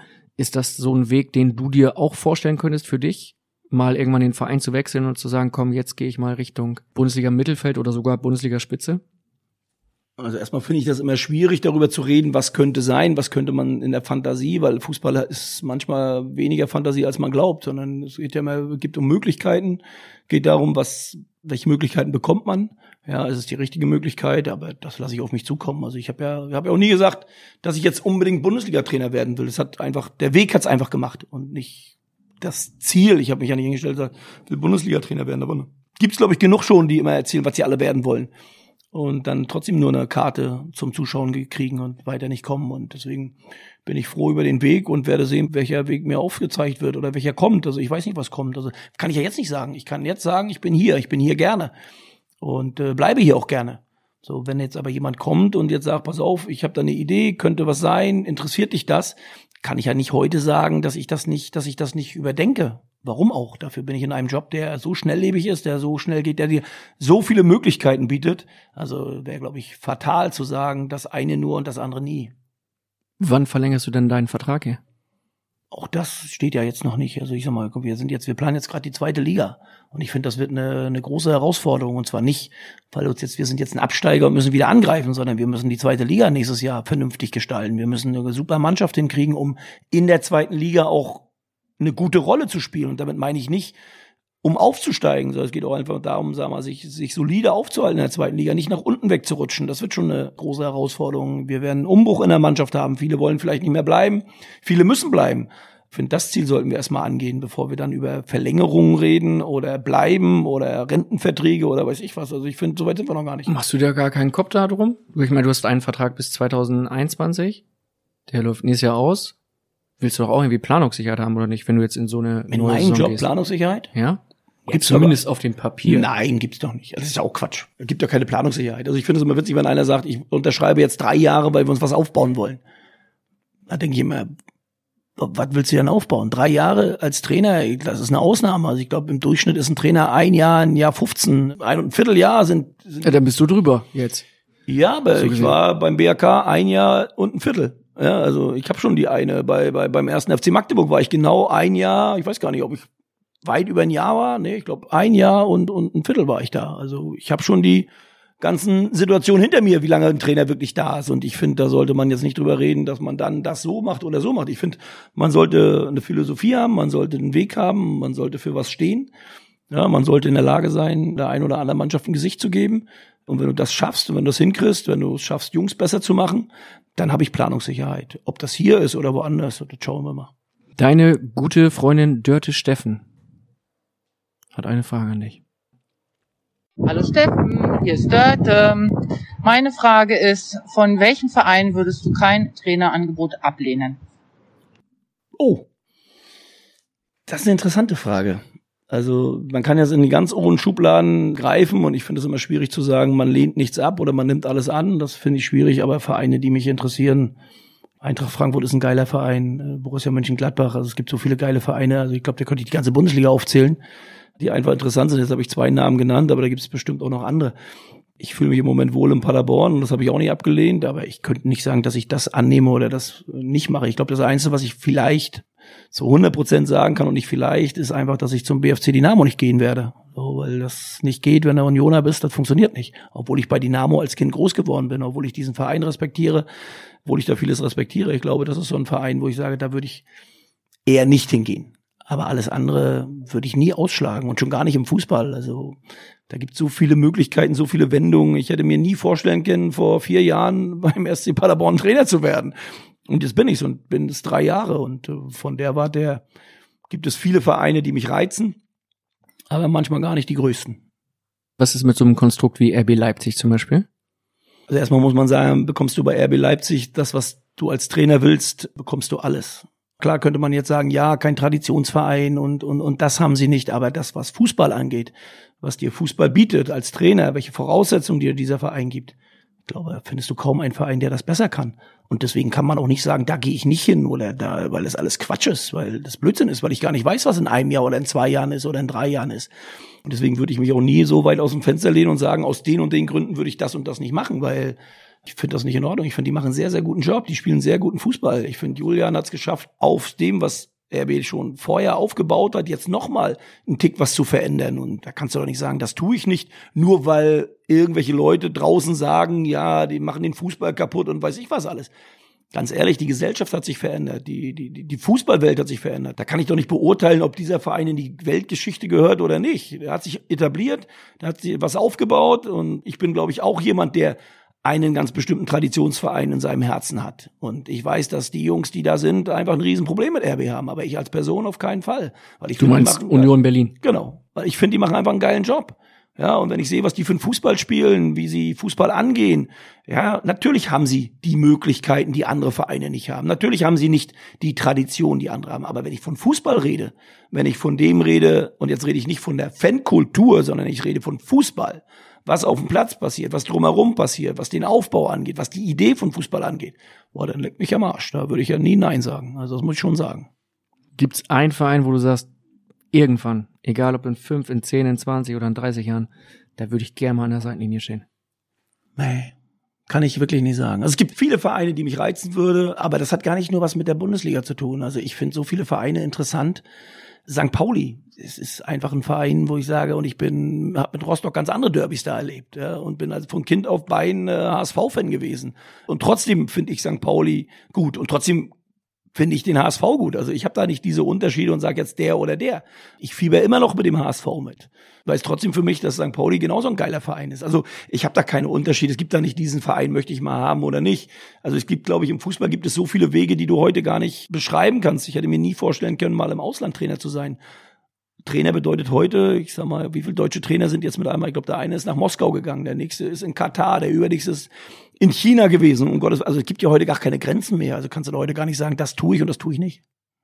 Deine Schwester, Katrin. Meine Schwester. Mhm. Wird aber interessanter jetzt, okay? Aber weite Wege gegangen. Warum, warum wird das interessanter? Ja, weil auf meine Schwester mit der Frage wäre ich jetzt nicht gekommen. Aber okay, freue ich mich. Bin ich gespannt. Und sie hat eine für dich. Ja, da bin ich gespannt. Und sie hat auch später noch, ich würde sagen, so ein, zwei, drei Überraschungen. Aha.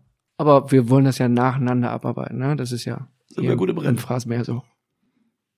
Tja, kleiner Bruder, tatsächlich stelle ich dir die Frage, wo siehst du dich in zehn Jahren? Das interessiert mich tatsächlich. Vielleicht gibt's auch eine Antwort drauf. Also ich weiß, meine Schwester hat mal einen Traum gehabt, den hat sie mir erzählt, dass ich irgendwann mal mit sehr grauem Haar an der Linie stehe und ein ganz großes Fußballspiel als Trainer habe. Das war aber noch vor der Zeit, wo ich dann wirklich gesagt, okay, jetzt bin ich wirklich Bundesliga-Trainer geworden. Den Traum hat sie mal gehabt, aber da war das wirklich weit, das war fünf, sechs Jahre schon her, da hat sie mir das mal erzählt.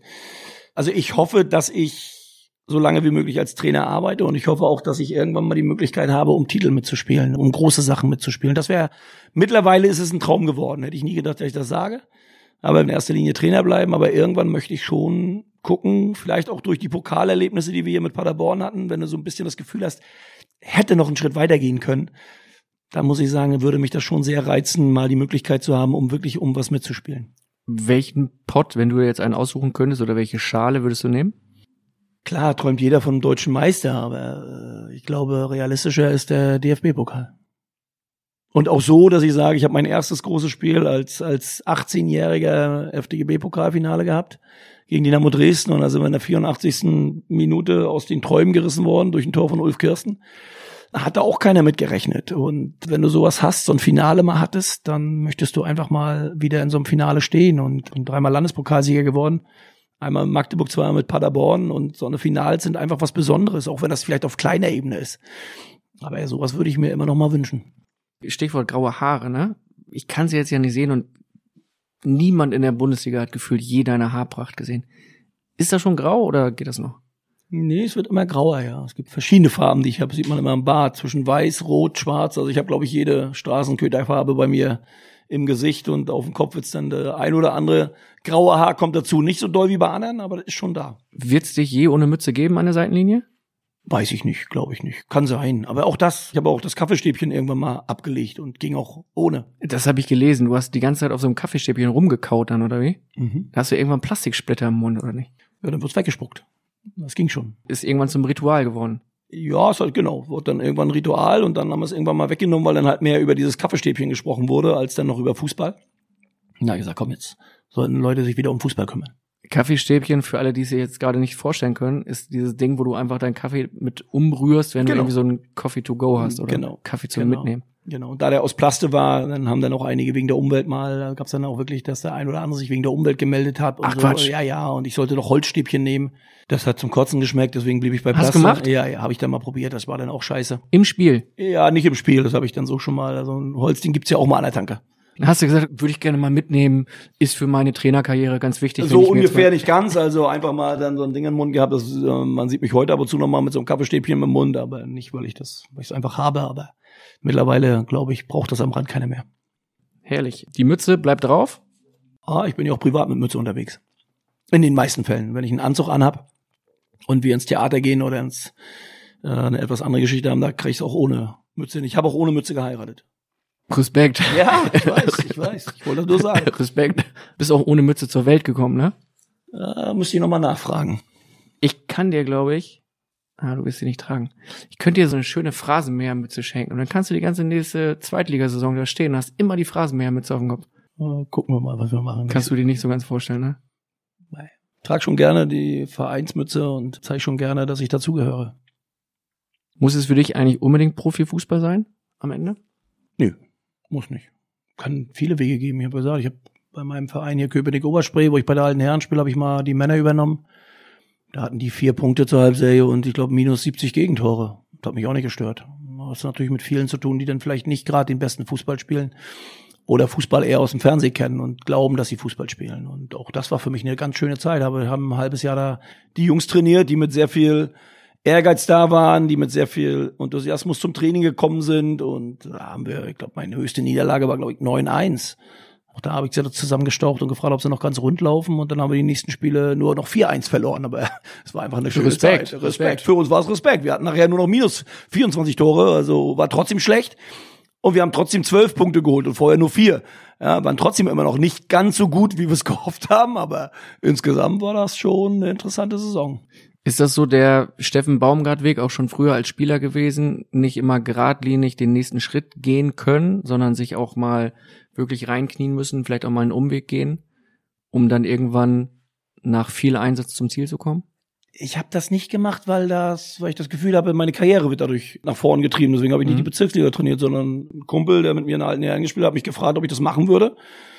Hab ich gesagt, klar mache ich das, weil ich sag mal, das ist dasselbe. Ich kann zu Hause sitzen oder ich kann Jungs versuchen, einfach meine Art von Fußball beizubringen, zu erklären auf etwas geringerem Niveau. Hab einen super Co-Trainer damals gehabt mit Thorsten Kaiser, der dann irgendwann mal gesagt hat, Baumi, mach's nicht so kompliziert.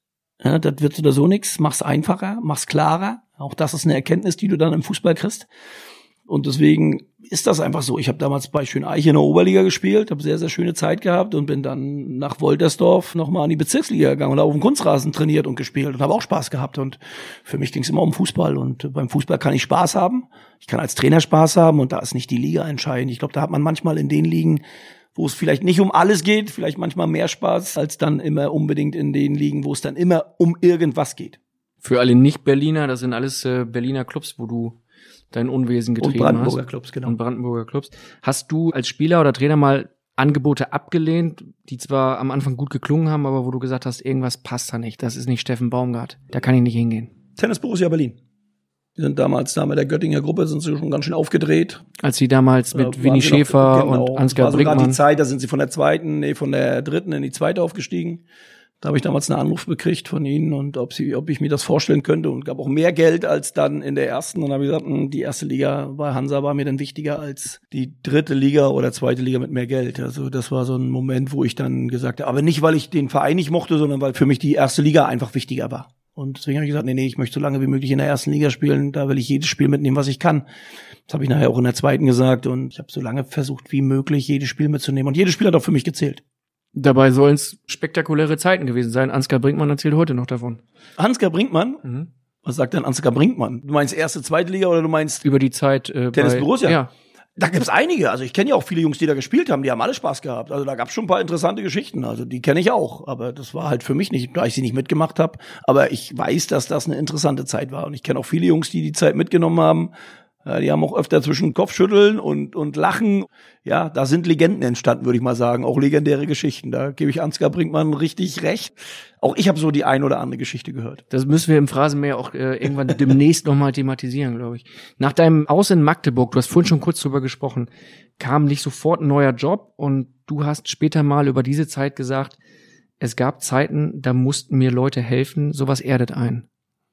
Ja, das ist so ein bisschen anders. Ich glaube, nach der Magdeburg-Zeit, gerade als Trainer, habe ich das erste Mal drüber nachgedacht, ob der Job der richtige ist. Weil in Magdeburg schon einiges gewesen ist, was, was ich nicht zu den positiven Erlebnissen unbedingt im Fußball zählen würde. Und äh, das ist einfach eine Zeit, die man, die man durchgemacht hat, äh, die man durchmachen musste.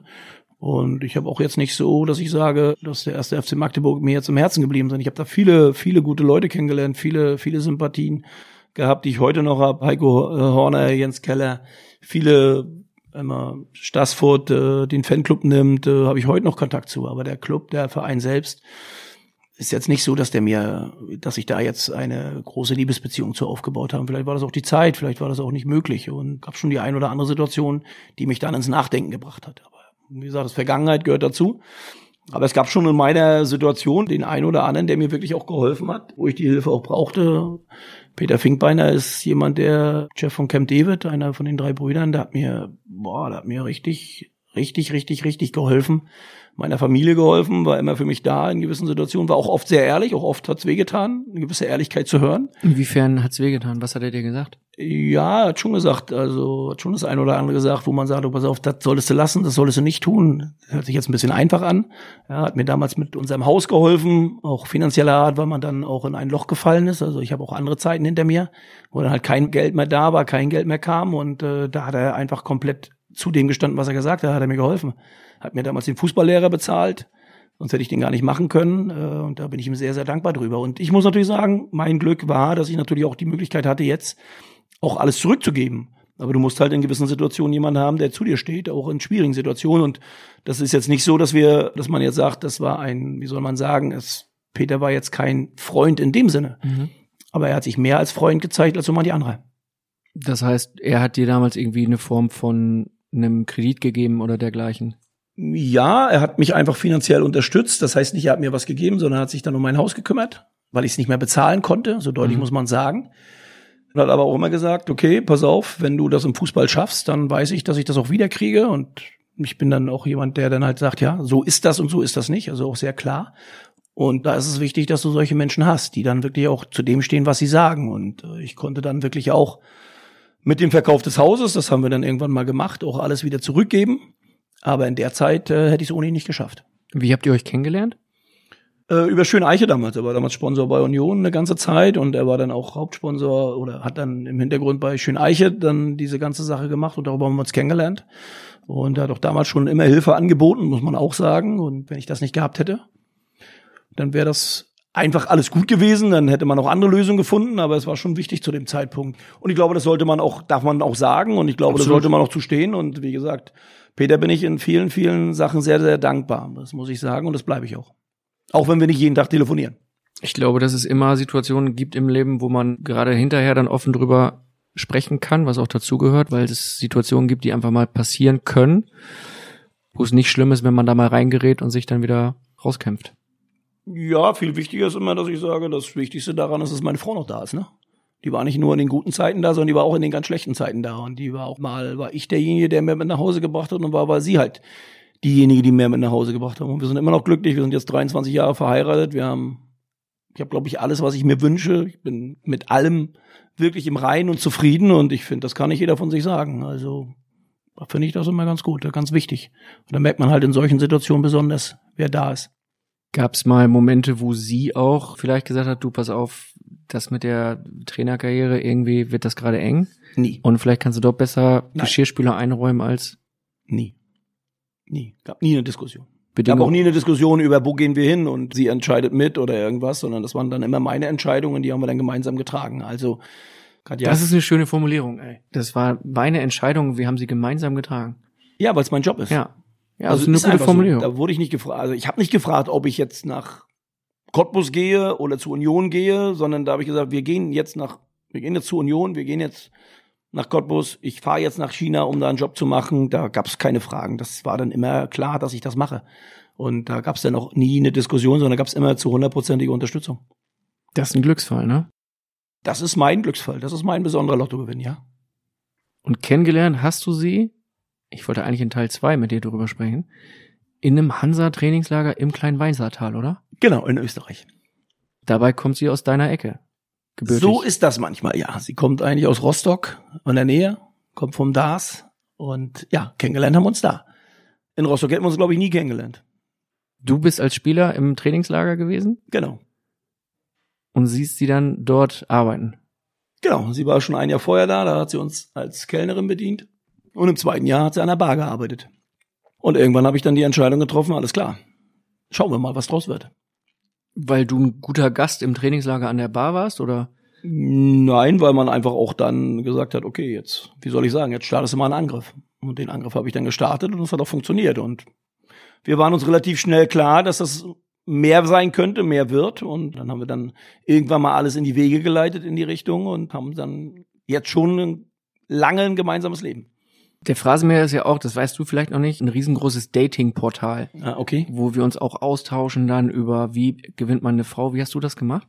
Sagen wir mal so, ich kam über einen Charakter. Ich glaube, Optik haben andere Vorteile. Ich kam dann wirklich über einen Charakter, hätte ich beinahe gesagt. Und äh, nee, war wie soll man das sagen? Man hat sich angefangen zu unterhalten und dann, äh, ja, irgendwann funkt es. Und irgendwann wird natürlich aus einem Anfang wird immer mehr. Und als wir dann losgefahren sind, gab es dann nochmal die Frage, was machen wir jetzt? Und dann habe ich gesagt, ich habe zu Hause noch einiges zu lösen.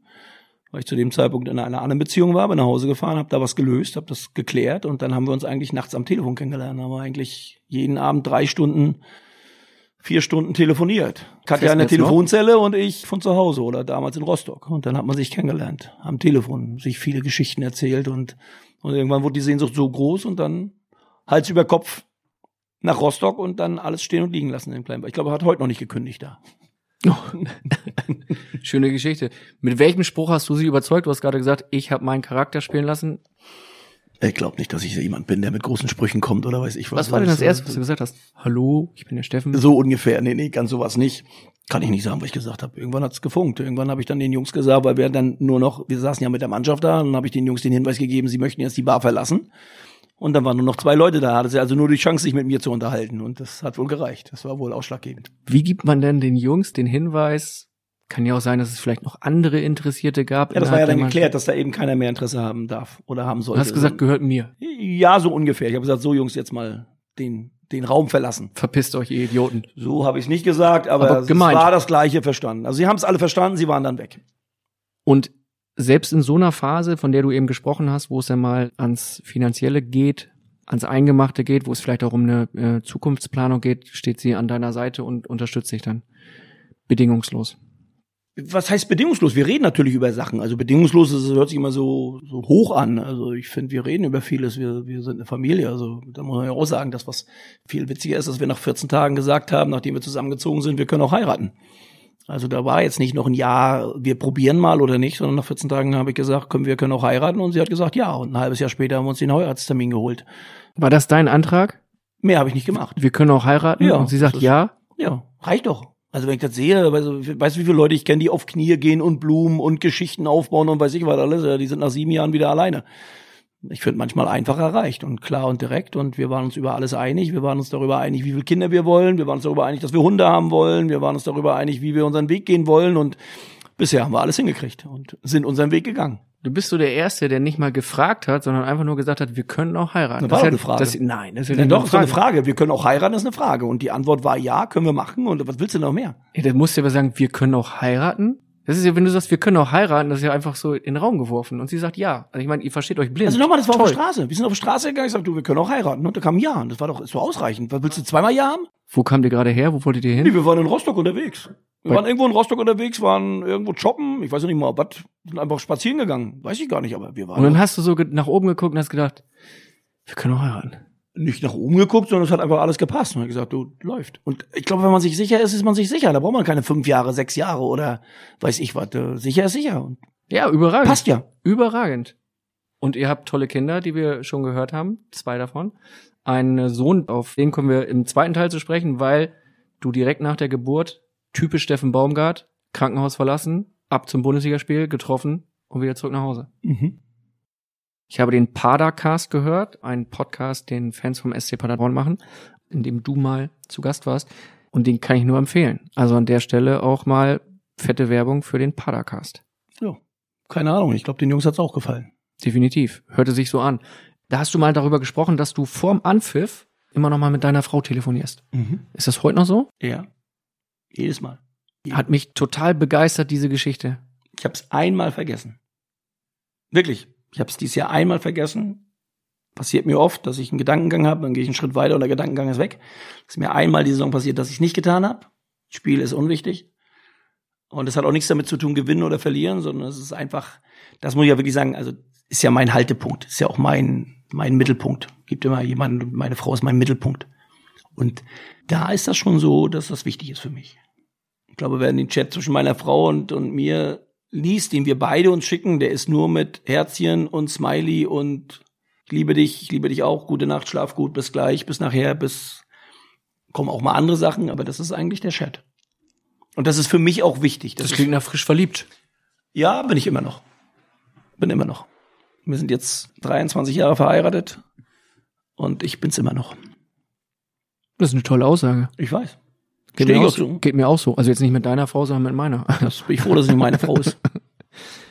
Was besprecht ihr dann, wenn ihr Gar nichts. Also einfach nur Stimme hören. Genau. Viel Glück, Kurz austauschen. Dich, sitzt schon vorm Fernsehen. Und dann war's das. Ist auch nur ein Satz. Nicht, gibt keine Gespräche. Ist nur, einmal ein Engel geht gleich los, alles klar. Und danach mache ich das Telefon noch raus.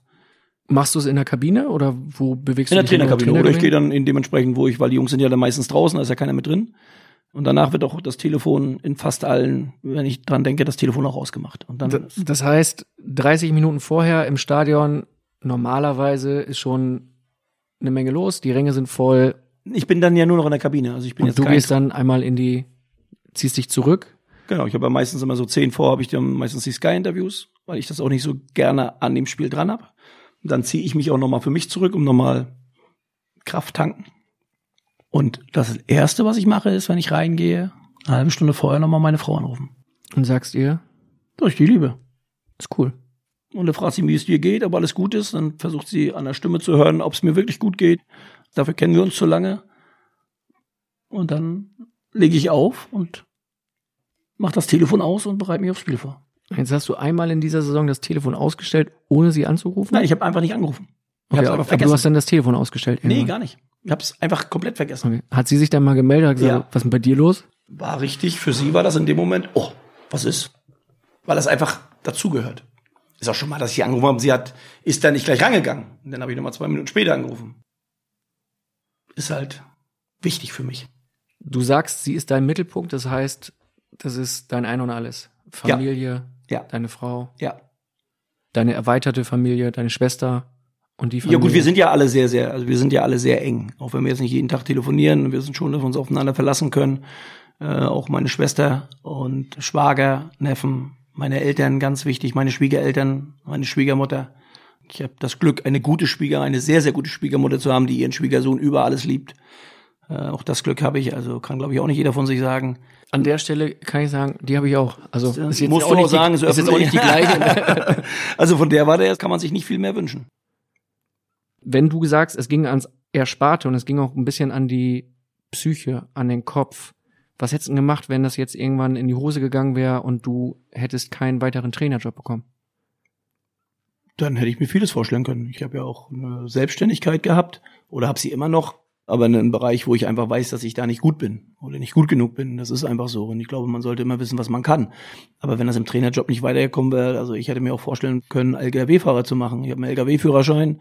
Irgendwann wäre ich auf die Schiene gegangen. Wahrscheinlich hätte ich jetzt in der Phase jetzt, wo man, äh, ich sag mal, Leute sucht, die die IC fahren können oder die die LKW-Fahrer machen können, die Busfahrer machen können. Also ich hätte mir vieles vorstellen können. Also ich wäre zumindest nicht nicht untätig geworden. Und irgendwann hätte ich gesagt, okay, Fußball ist es nicht. Und dann hätte ich bestimmt was anderes gemacht und ich hätte auch was anderes gefunden und ich hätte auch bestimmt Spaß gehabt dabei. LKW-Führerschein hast du damals in deiner Zeit bei Dynamo Schwerin gemacht? Genau. Da warst du auch bei der Bereitschaftspolizei. Da war ich einer der ersten, die damals in der neu gegründeten Bereitschaftspolizei waren und war auch ein Jahr dabei und bin aber auch froh, dass ich einen anderen Weg gegangen bin. Und das wäre deine erste Option gewesen, dass du gesagt hast, okay, pass auf, wenn es gar nichts wird, dann hole ich meinen LKW-Führerschein wieder raus. Nee, und gar nicht. Aber du hast ja gefragt, was, was hätte ich gemacht, wenn nicht. Ja. Also, ich glaube, ich hätte die ein oder andere Option gesucht und ich hätte auch, glaube ich, die ein oder andere Option gefunden. Ob es jetzt in die Richtung gegangen wäre, nicht. Aber ich habe zwei gesunde Hände. Und irgendwann erkennt man, was einem liegt und was einem nicht liegt. Und dann muss halt einen anderen Weg finden. Und ich glaube, ich hätte einen gefunden. Du hast eine geile Einstellung. Muss ich jetzt einfach mal, hau ich jetzt einfach mal so raus, also sage ich jetzt mal laut vor mich hin, kannst du auch weghören, kannst du heute Schneiden wir raus, oder was? Ja, schneiden, wir raus. Lob von Bild wird immer rausgeschnitten. Das ist eine gute alte Phrasenmehrregel. Sag mal, du hast gesagt, du hast einen Betrieb, ein Unternehmen. Nee, nicht im Betrieb. Wir haben mit einem Freund von mir, mit dem, mit dem haben wir eine Firma, wo wir uns um innovative Produkte kümmern, wo wir versuchten dann auf den Markt zu gehen, wo ich dann aber merke, für mich, das ist einfach nicht meine Arbeit. Er macht das weiter, er probiert auch alles und man merkt dann halt, dass es einfach alles nicht so einfach ist, gerade wenn du als kleines Unternehmen bist. Und zwar nicht, weil wir natürlich auch fremde Produkte vermarkten. Wir haben jetzt keine eigenen, sondern wir haben das dann über die Schiene versucht. Und ich finde, das ist legitim. Ich finde, das ist gut. Ich finde, das ist in Ordnung, dass man da versucht, viele Ideen zu haben. Und man merkt natürlich auch in der heutigen Zeit, dass halt nicht jede Idee funktioniert. Und trotzdem sind wir immer noch dran, arbeiten dran. Die Firma existiert noch, auch wenn ich mich da komplett raushalte. Und wir arbeiten halt noch an Dingen. Was vertreibt ihr da so? Auch wir haben vieles gemacht. Wir haben uns mit Photovoltaik beschäftigt. Wir haben uns mit einer Verölungsmaschine beschäftigt, äh, mit der wir Fuß fassen wollen, wo es dann darum geht, Abfall und, und Müllentsorgung zu machen, daraus eben wieder zu recyceln, um dann Dieselkraftstoffe oder eben die Öle wieder zu verarbeiten, ähm, ist einfach nur nicht alles so einfach. Da gehört schon ein bisschen mehr dazu und, und, und damit beschäftigen wir uns. Wir beschäftigen uns mit vielen biologischen Produkten in vielen Bereichen und versuchen da einfach nach und nach zu gucken, was geht und was geht nicht. Und man muss natürlich auch sagen, es ist nicht so einfach. Und vieles geht im Moment leider auch nicht. Unter anderem beschäftigt ihr euch oder habt euch auch beschäftigt mit Dünger, ne? Ja, mit Dünger auch. Hm. Weiß ich, Weil es dazu im zweiten Phrasenmehrteil eine Frage gibt. Das ist immer interessant. Ich beantworte immer die Fragen und danach stellst du mir die Fragen dazu. Ne? Ich beantworte schon vieles und danach kommt die Frage zu dem Thema oder was? Ja, das ist, weißt du, das ist so, da, da, das geht hin und her und das ist dann am Ende ist es ein riesen Gesamtkunstwerk, was wir hier erzeugen. Das Bild kriegt immer mehr Streifen. Du hast vorhin mal gesprochen über China. Ja. Du hast 2002 mal in China gespielt, zumindest für 14 Tage, also trainiert. Gespielt habe ich nicht, trainiert, genau. Ja. Ich habe auch da einen Vertrag unterschrieben. Ja. Du wolltest von Rostock nach China wechseln. Das ist so, in der Vorbereitung bin ich so auf ein, zwei, drei, vier Sachen gestoßen, wo ich gedacht habe, wow, hatte ich nicht auf dem Schirm. Du bist nach China gegangen, wolltest von Hansa dort aus hinwechseln, warst zwei Wochen beim Probetraining und kamst dann irgendwann mit leeren Händen zurück. Nee, das war kein Probetraining, sondern Guiming Peking. Da war ich. Da war auch noch ein österreichischer Nationalspieler mit bei.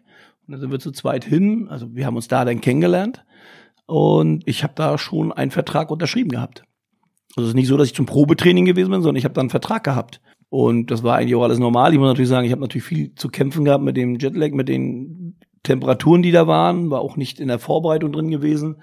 Das heißt, ich habe mich zwar alleine irgendwo versucht fit zu halten, aber das ist nicht dasselbe. Nach 14 Tagen kam mit einmal jemand und sagt, du sollst mal zum Manager hoch. Okay, gerade nach dem Training, dann bin ich da hoch und dann haben sie mir gerade gesagt, so, jetzt kannst du wieder fahren. Habe ich die angeguckt, ich sage, wie, jetzt kann ich wieder fahren, ich habe gerade unterschrieben, was ist denn mit euch? Ja, nee, wir wollen jetzt, dass du wieder gehst. Da sage ich, aber sonst ist alles okay bei euch. Hab ich gesagt, okay, dann sollten wir das mal lösen. Und da war auch nicht noch zu fragen, kriege ich jetzt noch Geld oder irgendwas. Das war dann einfach, dass ich dann wieder gefahren bin. Dann war das Ding ab Akta gelegt und dann bin ich wieder gefahren. Weil du auch nicht mehr wolltest, also weil du gesagt hast, Nein, das war damals, ab, also man oder? muss ja sagen, heute ist, ist ja in China, gerade auch jetzt mit der FIFA und den Rechten, hat sich schon einiges gewandelt. Das war zu dem Zeitpunkt noch nicht so wie jetzt. Ich würde mal sagen, im Nachhinein war das ein Wald- und Wiesenvertrag wahrscheinlich. Äh, wenn ich den angefochten hätte, hätten sie mir wahrscheinlich alle totgelacht. Weil er halb auf Chinesisch war und halb, den habe ich übrigens noch zu Hause und, und halb auf Deutsch. Grundsätzlich war das so, dass sie dann gesagt haben, du kannst gehen. Sag ich, ja gut, dann besorgt mir einen Flieger, dann bin ich wieder weg. Also ich habe da jetzt auch nicht jetzt groß, groß rumgeeiert. Und äh, witzige war aber, dass am Mittwoch dann, ich bin dann Dienstag, habe ich Bescheid gekriegt. Mittwoch bin ich dann schon geflogen. Das ist ja dann auch über den Tag hinaus. Donnerstag bin ich in Frankfurt gelandet. Mittwoch hat der Österreicher noch das Punktspiel gemacht. Und Donnerstag haben sie ihm dann gesagt, er kann gehen. Also, er sagt, okay, was ich, jetzt fahre ich auch nach Hause. So, und dann ist er auch nach Hause gefahren und das war's dann. Also, so ist halt das Leben im Fußball. Manchmal Komischer Club. Nö, gar nicht. Ich glaube, jetzt ist das alles anders geregelt. Jetzt ist da, glaube ich, schon ein bisschen mehr, mehr Sachlichkeit drin. Also ich glaube, das muss man ja auch sagen, das war 19, 2002, ne? Ja. So, das ist, ich hätte fast gesagt, das war noch im anderen Jahrhundert, aber das ist Ja, gefühlt stimmt 18 fast. Jahre her, ne? Das ist schon ein Unterschied. Und ich glaube, auch da hat sich dann einiges entwickelt. Und den Vertrag hast du noch zu Hause? Ich habe eigentlich fast alle Verträge. Ich glaube, wenn ich den suchen würde, würde ich den noch finden. Was machst du mit dem? Hast du einfach einen Ordner abgelegt, falls Hab ich mal, irgendwo- keine hab ich Ahnung. nie weggeschmissen, sagen wir mal so. Also, wenn der weg ist, stört's auch keinen. Aber der ist einfach noch da. Boah, der kommt doch eines Tages dann ins äh, Steffen Baumgart Museum, oder? ja, ganz bestimmt gibt's von mir ein Museum. Zwei Stück. In irgendeinem Keller. Ja, Folge 1 und Folge 2. Aus jedem machen wir ein Museum. Mhm. Riesengroß, sehe ich. Direkt neben dem Kaufland in Köpenick. Meinst du? Ja. Oder, ich habe eine geile Idee, bei McDonald's in Halle. Ich Nebenan. glaube, alles mit mir und Halle, das wird nix. Das Ah, okay. ist, äh, weiß ich nicht. Kommen nicht so viele Leute hin. Ich komme später nochmal drauf Okay. zurück. Im Kicker hast du 2007 ein großartiges Interview gegeben. 2007? Ja. Okay. Und zwar bei dem Kollegen Sebastian Karkos, der mittlerweile bei Bild arbeitet und auch übrigens an dieser Produktion sehr toll mitgeholfen hat. Und du hast über diese Zeit in China gesagt, ich war 30 Jahre alt und spürte plötzlich Existenznöte. Ich hatte richtig Angst. Von heute auf morgen fiel ich von 100 auf 0. Du hast dich dann arbeitslos gemeldet auch, ne? Das war die erste Zeit. Also man muss sagen, bis dahin war ja im Fußball alles mm, ja nicht einfach, aber das war schon so, dass du eigentlich immer relativ weich gefallen bist. Also selbst wenn der Vertrag ausgelaufen ist, bist du eigentlich irgendwo untergekommen und es funktionierte. Da hat sich aber zu dem Zeitpunkt mm, viel verändert gehabt im Fußball und dann gab es die ersten arbeitslosen Fußballer. So und mit einmal ja von einem, der eigentlich einen Vertrag kriegen sollte, auf jemand, der mit einmal mit 30 alt ist. dann ja, geht das noch und kann der noch und, und äh, 30 ist schon alt. Also da habe ich mir Sachen angehört, wo ich gedacht habe, äh, Halleluja, ich habe dann bis 36 noch gespielt und bin mit 33 mit Energie Cottbus nochmal in die erste Bundesliga aufgestiegen. Also da merkt man manchmal, äh, dass einige von außerhalb, also merkt man ja selbst bei mir in Paderborn, ja, wir haben ja die Philosophie, mit sehr, sehr jungen Spielern zu arbeiten, ja, also da kann dir passieren, dass du sagst 27, 28, ob der zu alt ist. Da stehst du natürlich manchmal da und sagst, Leute, jetzt sollten wir mal wieder die Kirche im Dorf lassen, ne? mit 27, 28 kann sich jeder Fußballer, glaube ich, noch mehr als entwickeln. Äh, und das war so die Zeit, dann bist du 30 und merkst mit einmal, okay, 30 ist jetzt schon zu alt. Da habe ich kurzzeitig geschluckt und dann warst du beim Arbeitsamt. Dann kam die Sache mit China, und zum Glück kam dann nochmal Union Berlin. Und in dieser Zeit beim Arbeitsamt, wenn du sagst, Mensch, da hattest du eigentlich auch schon Angst, was macht sowas mit dir? Also da stehst du dann da und sagst, hey, okay, der Weg ist hier scheinbar gerade vorbei oder könnte bald vorbei sein. Und dann? Ja, weil du mit nichts gerechnet hast. Also es ist ja nicht so, dass ich mit 30 aufhören wollte. Ich war mir eigentlich sicher, dass ich mit 30 noch im Saft stehe und mit 30 noch richtig Leistung bringen kann. Und wenn dir dann mit einmal einer sagt oder dann mit einmal alle sagen, nee, das reicht nicht, das wird nicht mehr und das geht nicht mehr. Und äh, ich habe zu dem Zeitpunkt noch erste Bundesliga gespielt. Und mit einmal hörst du dann von allen Seiten, naja, das ist jetzt hier nicht mehr das Richtige. Dann glaube ich schon, dass du uns überlegen kommst. Und das Klar. Jetzt, und das war jetzt nicht so, dass mein Plan, Trainer zu werden, der war schon da, aber der war noch nicht ausgereift. Warum? Weil ich noch keinen B-Schein hatte, ich hatte keinen A-Schein. Da war an Trainerkarriere in dem Sinne nicht zu denken. Und äh, das ist schon, dass du dann kurz ins Grübeln kommst. Dann sitzt du beim Arbeitsamt und die empfehlen dir eine Jobalternative oder sagen dir, hör, pff, du bist leider schwer vermittelbar?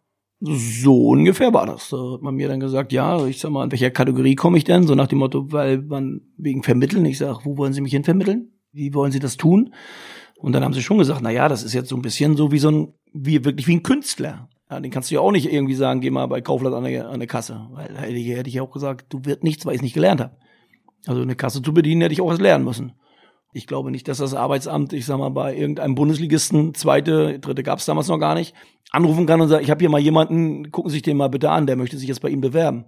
So sieht's ja nicht aus. Und deswegen war das einfach auf eine Art witzig, aber auf der anderen Art kommst du natürlich ins Grübeln, ne? weil du natürlich keinen Markt hast. Und äh, das war schon eine interessante Geschichte. Sonst wäre ich, glaube ich, auch nicht auf China gekommen. Wie sehr hast du denn mit so einer Situation zu kämpfen gehabt? Im Nachhinein gar nicht, weil es war ja dann, ich sag mal, ist ja nicht so, dass ich dann mit gesenktem Kopf durch die Gegend laufe, sondern die Situation war klar. War auch klar, dass das dann halt vielleicht bis Ende August dauern kann, bis man dann vielleicht nochmal die Möglichkeit hat, einen Job zu haben. Da war nicht klar, in welcher Liga das sein wird, aber es war jetzt nicht so, dass ich das Gefühl hatte, es geht gar nichts mehr, sondern ich habe schon immer das Gefühl gehabt und gehofft, dass der ein oder andere kommt.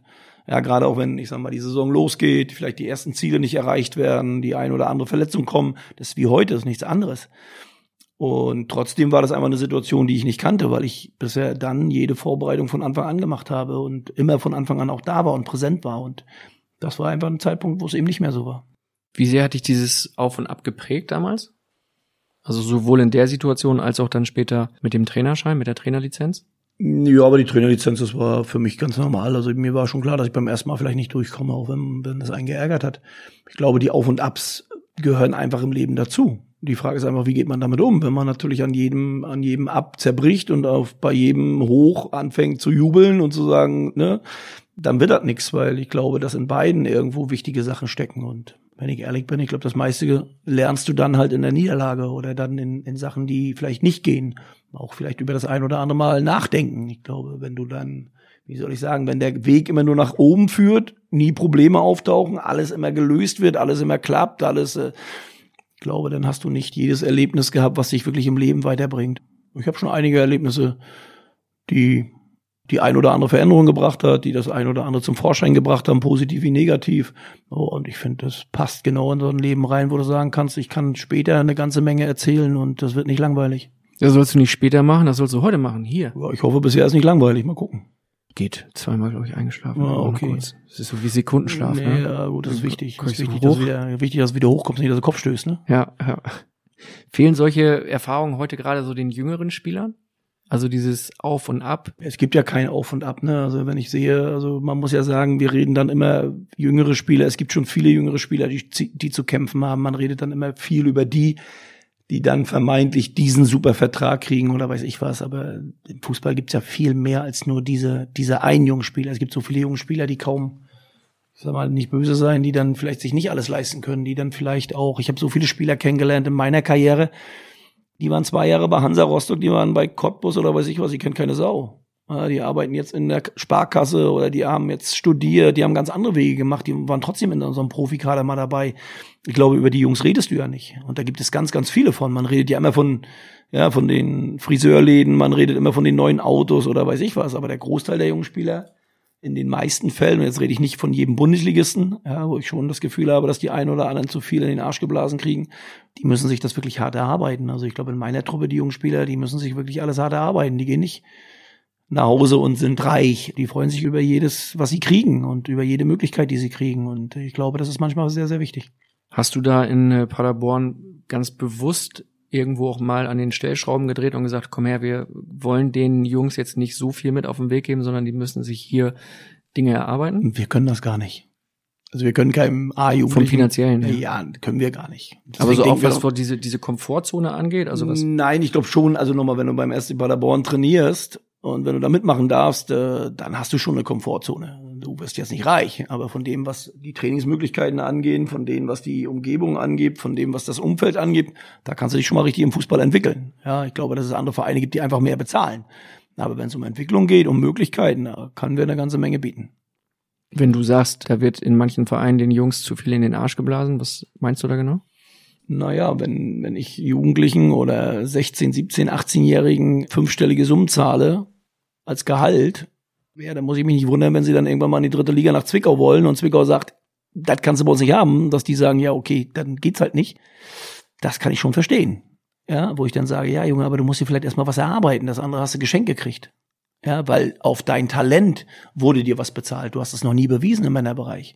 Und ich finde, dass wir sehr, sehr viel auf Talent bezahlen, auf mögliches Talent, auf Möglichkeiten und nicht auf das wirklich Erarbeitete. Und äh, aber auch das sind, da kann ich mich nicht hinstellen und sagen, das ist jetzt falsch oder, ne, sondern das ist einfach so. Die Gesellschaft gibt's her, der Fußball gibt's her, dass eben ein Jugendlicher weit über Durchschnitt verdienen kann. Und trotzdem ist das nicht die Masse. Trotzdem sind das auf das Ganze gesehen Ausnahmen. Das sollte man nicht verkennen. Was kriegst du da so mit in Paderborn dann auch bei jüngeren Spielern, die vielleicht von anderen Vereinen abgeworben werden oder wo andere Vereine mal gezielt nachfragen?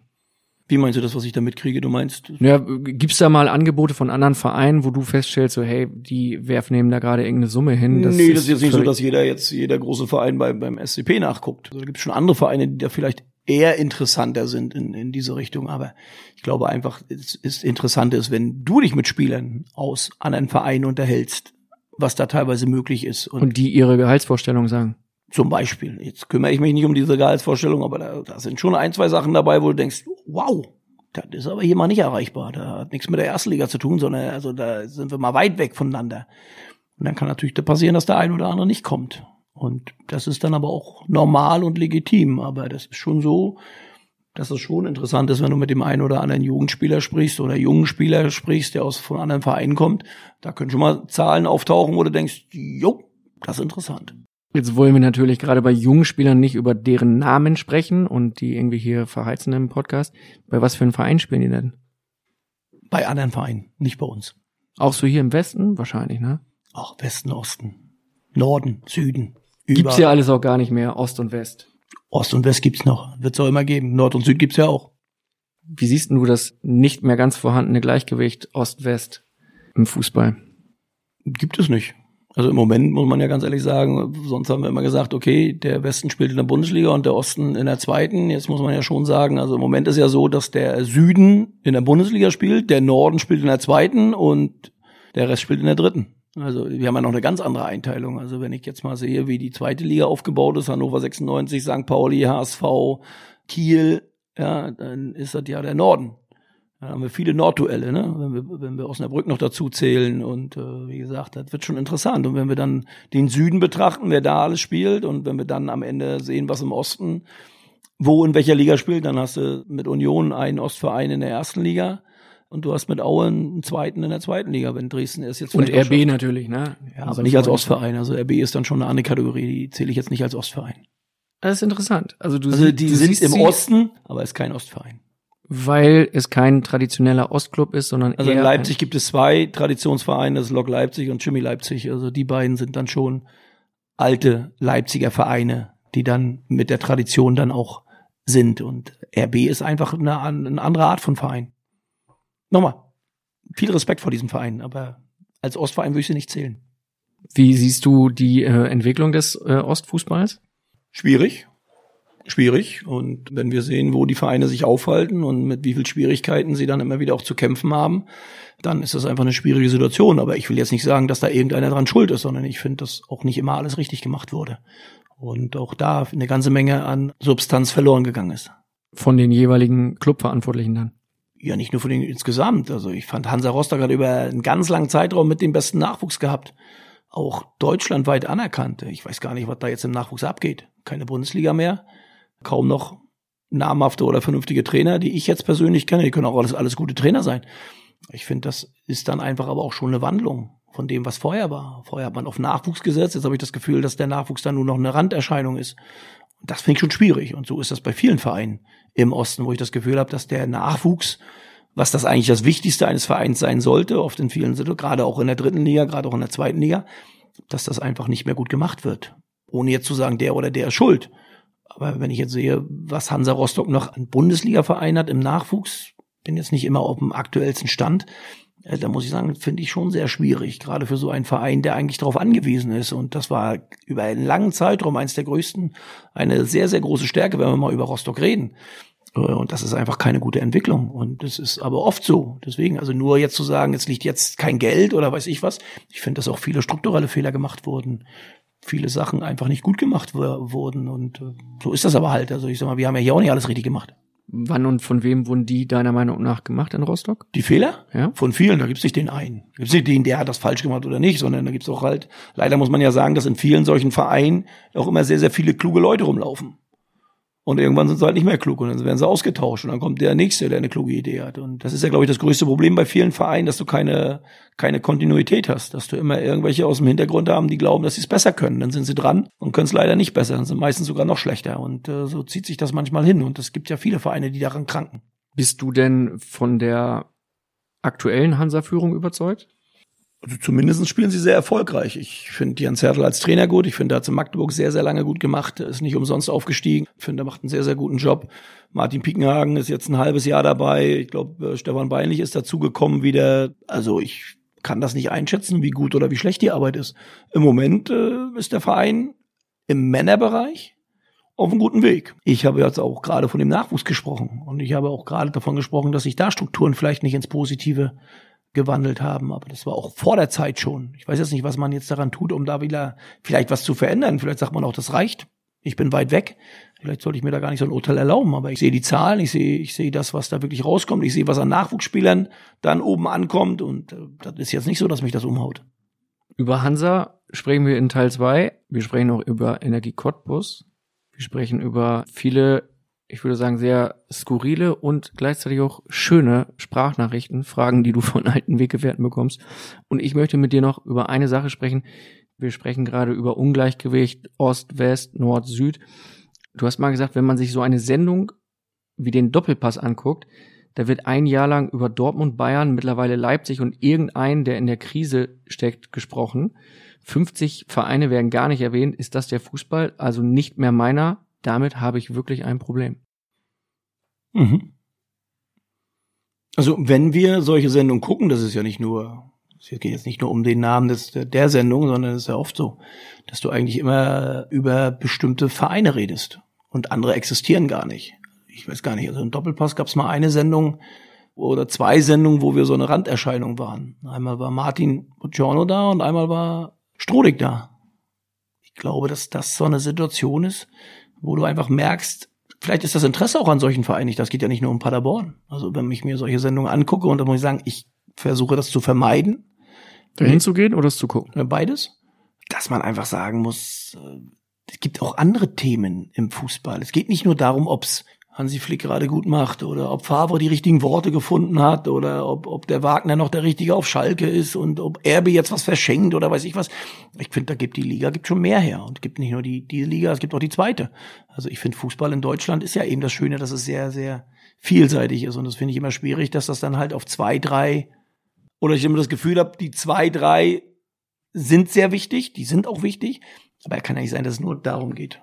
Und du hast keinen Bock drauf hinzugehen, weil Nee, gar nicht keinen Bock. Ich, um Gottes Willen, das will ich gar nicht so sagen, dass ich keinen Bock habe, aber es ist jetzt nicht so, dass mich das jetzt so unbedingt, dass mich das da reizt, dass ich da jetzt, wie soll ich sagen, mich da hinsetze und, und klüger als alle anderen bin und dann was vom über andere was erzähle, wo ich dann immer denke, ich finde das schon immer interessant, wenn ich andere da reden höre, die also mit den Vereinen nichts zu tun haben und die tun dann immer so, als wenn sie Ahnung haben. Finde ich dann schon schwierig. Und wenn ich dann über, ich sag mal, über irgendjemanden was sagen sollte, wo ich gar nicht im Element bin oder wo ich mich gar nicht wo ich auch gar nicht die Berechtigung habe, vielleicht da was zu, zu sagen, finde ich das nicht, muss ich mich da nicht hinstellen und dann auch noch was dazu sagen. Also ich glaube, dass ich irgendwann dazu kommen werde, dass ich auch mal in Sondersendung sitzen werde. Aber manchmal finde ich das schon interessant, welche Meinungen mir da erzählt werden oder verkauft werden oder wenn wenn bestimmte ehemalige Spieler von weiß ich was früher erzählen, was die alles gekonnt haben und gemacht haben und wie geil sie drauf waren.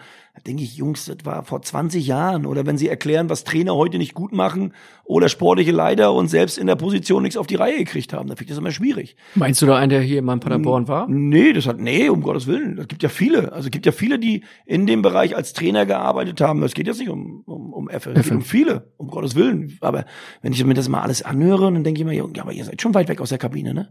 Das muss mit dem Kapitän gemacht werden und das müssen die Jungs jetzt machen. Da denke ich immer, okay, wieso machen wir das nicht? Wieso fällt das bei uns nicht so ins Gewicht oder wieso ist das vielleicht nicht ganz so wichtig? Aber vielleicht sehe ich das auch falsch. Gibt es da Menschen, die dich besonders begeistern mit ihrer fantasievollen Ausführung von damals? Ich habe ja gesagt, im nächsten Leben werde ich Experte, kann ich nichts falsch machen. Also ich erzähle dann immer nur, was andere falsch machen oder wie es dann sein sollte. Wie gesagt, ich arbeite selbst lieber dran, das gleich richtig zu machen, dass kein Experte über mich ein Urteil fällt. Welche Sendung guckst du dir an? Wirklich nichts. Ich guck mir, guck mir guck mal rein oder wenn jetzt mal so ein paar Ausschnitte kommen, dann gucke ich mir mal den einen oder anderen Ausschnitt an, aber ich setze mich vor keinem Fernsehen hin und gucke mir irgendwelche Sendungen an. Also wirklich nicht, tue ich nicht. Und wie gehst du mit Anfragen um, wenn jetzt beispielsweise Sky 90 oder der Doppelpass oder der Phrasenmäher dich anruft? dann versuche ich schon zu sagen, okay, muss das sein oder muss das nicht sein? Also ich glaube auch nicht, dass mich jeder immer sehen muss und muss, man muss mich, glaube ich, auch nicht jedes Mal hören. Also gibt es genug andere, gibt auch vielleicht interessantere. Also von der Warte versuche ich mich da schon, so weit es geht, rauszuhalten. Aber nochmal, alles gut. Es ist jetzt nicht so, dass ich jetzt alles verdamme, aber ich finde das schon manchmal interessant, wenn ich da sehe, welcher Sportchef da von welchem Sender da sitzt. Und manchmal denke ich, Alter, der hat, kann sich, der braucht sich noch nicht mal rasieren, der ist 24 und macht da einen auf Sportchef. Also das finde ich schon gruselig, ne? Wen meinst du? Nee, gar nichts, alles gut. Okay, ich hube jetzt auch nicht, weil wir müssen nicht über. alles fein. Wo wir langsam so zum Ende von Folge 1 kommen und ich natürlich für Folge 2 noch, ich würde sagen, so ein Magazin voll Sprachnachrichten in der Hinterhand habe, wage ich jetzt mal ein Experiment. Es ist quasi ein Live-Experiment, weil wir gerade drüber sprechen, wie das ist, wenn du eine Einladung bekommst und du dann sagst, ja, ich muss da nicht unbedingt sprechen. Wie ist denn das gewesen? Kannst jetzt völlig offen reden, ich hub nicht, ich lass sie jetzt weg. Wie ist das gewesen, als du gehört hast, du kannst im Phrasenmäher sprechen? Sprich mal frei raus. Nee, also erstmal habe ich gefragt, was das ist, weil ich jetzt auch nicht jeden Podcast höre und Danke. auch gibt ja auch viele, ja. Was ist denn das? Aber hat er, ja, ist so. Die Kim hatte mich drauf angesprochen. Eine Mitarbeiterin vom SC Paderborn? Genau. Die hat ihm gesagt, dass sie dich kennt oder euch kennt und, und dass du jetzt nicht gerade der Unsympathische sein sollst. Da habe ich gesagt, okay, was heißt das? Der würde gern mal fragen, ob das mich interessieren würde und sowas. Und so sind wir da drauf gekommen. Äh, Ist das nicht so, dass ich gesagt habe, sofort, jetzt, jetzt, ruf ihn an, gleich, machen wir morgen. Und wir haben ja auch lange gebraucht, muss man ja auch sagen. Halbes Jahr. Halbes Jahr. Ich weiß gar nicht, ob du so lange auf andere gewartet hast. Also es hat ja schon etwas länger gedauert, das Ganze. Das war es mir aber auch wert. Kann das freut mich, das freut mich. Also wie gesagt, ich hoffe, dass dementsprechend dann auch die Resonanz ist. Also von der Warte her ist das einfach so, dass ich schon versuche, das eine oder andere nicht gleich zu machen. Es gibt das eine oder andere, da freue ich mich drauf, das mache ich. Gibt auch den einen oder anderen Podcast, den ich schon gemacht habe.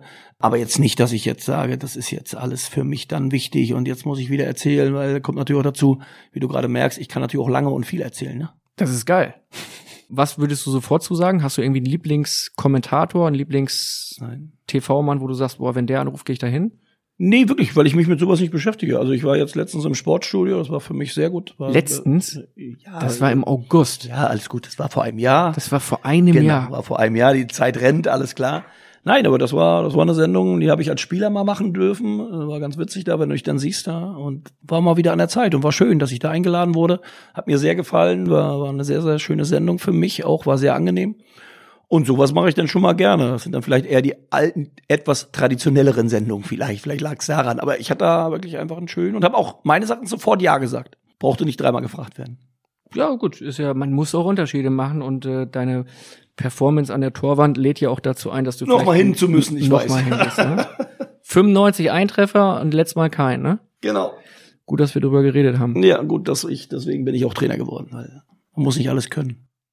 Damit du einen Vorgeschmack bekommst für Folge 2, Ja. spiele ich dir jetzt eine Frage vor, die in meiner persönlichen Phrasenmäher-Wertung, in meinem Fragenranking definitiv unter den Top 5 ist. Okay. Hör sie dir an. Die Antwort gibt's in Folge 2. Der Phrasenmäher präsentiert Tomislav Piplica. Ach du Scheiße. Hallo Baumi, mein Freund. Kannst du dich an meine Geburtstagparty im griechischen Restaurant in Silo erinnern? Gruß, Piplica. Die legendärste Geburtstagsparty, die ich bis heute gefeiert habe. Danke, dass du zwei Stunden zugehört hast und jetzt geht's nächste Woche in Teil 2 natürlich sehr lustig weiter. Wir reden über die Party von Cottbus-Keeper Tomislav Piplica und das hört sich unter anderem dann so an. Und dann glaube ich, haben wir den Griechen von links auf rechts gedreht. Da von Gläser, die nicht mehr heil blieben, von wir auf den Tischen getanzt, die ein bisschen umrenoviert, würde ich sagen, würden andere sagen, höflich ausgedrückt.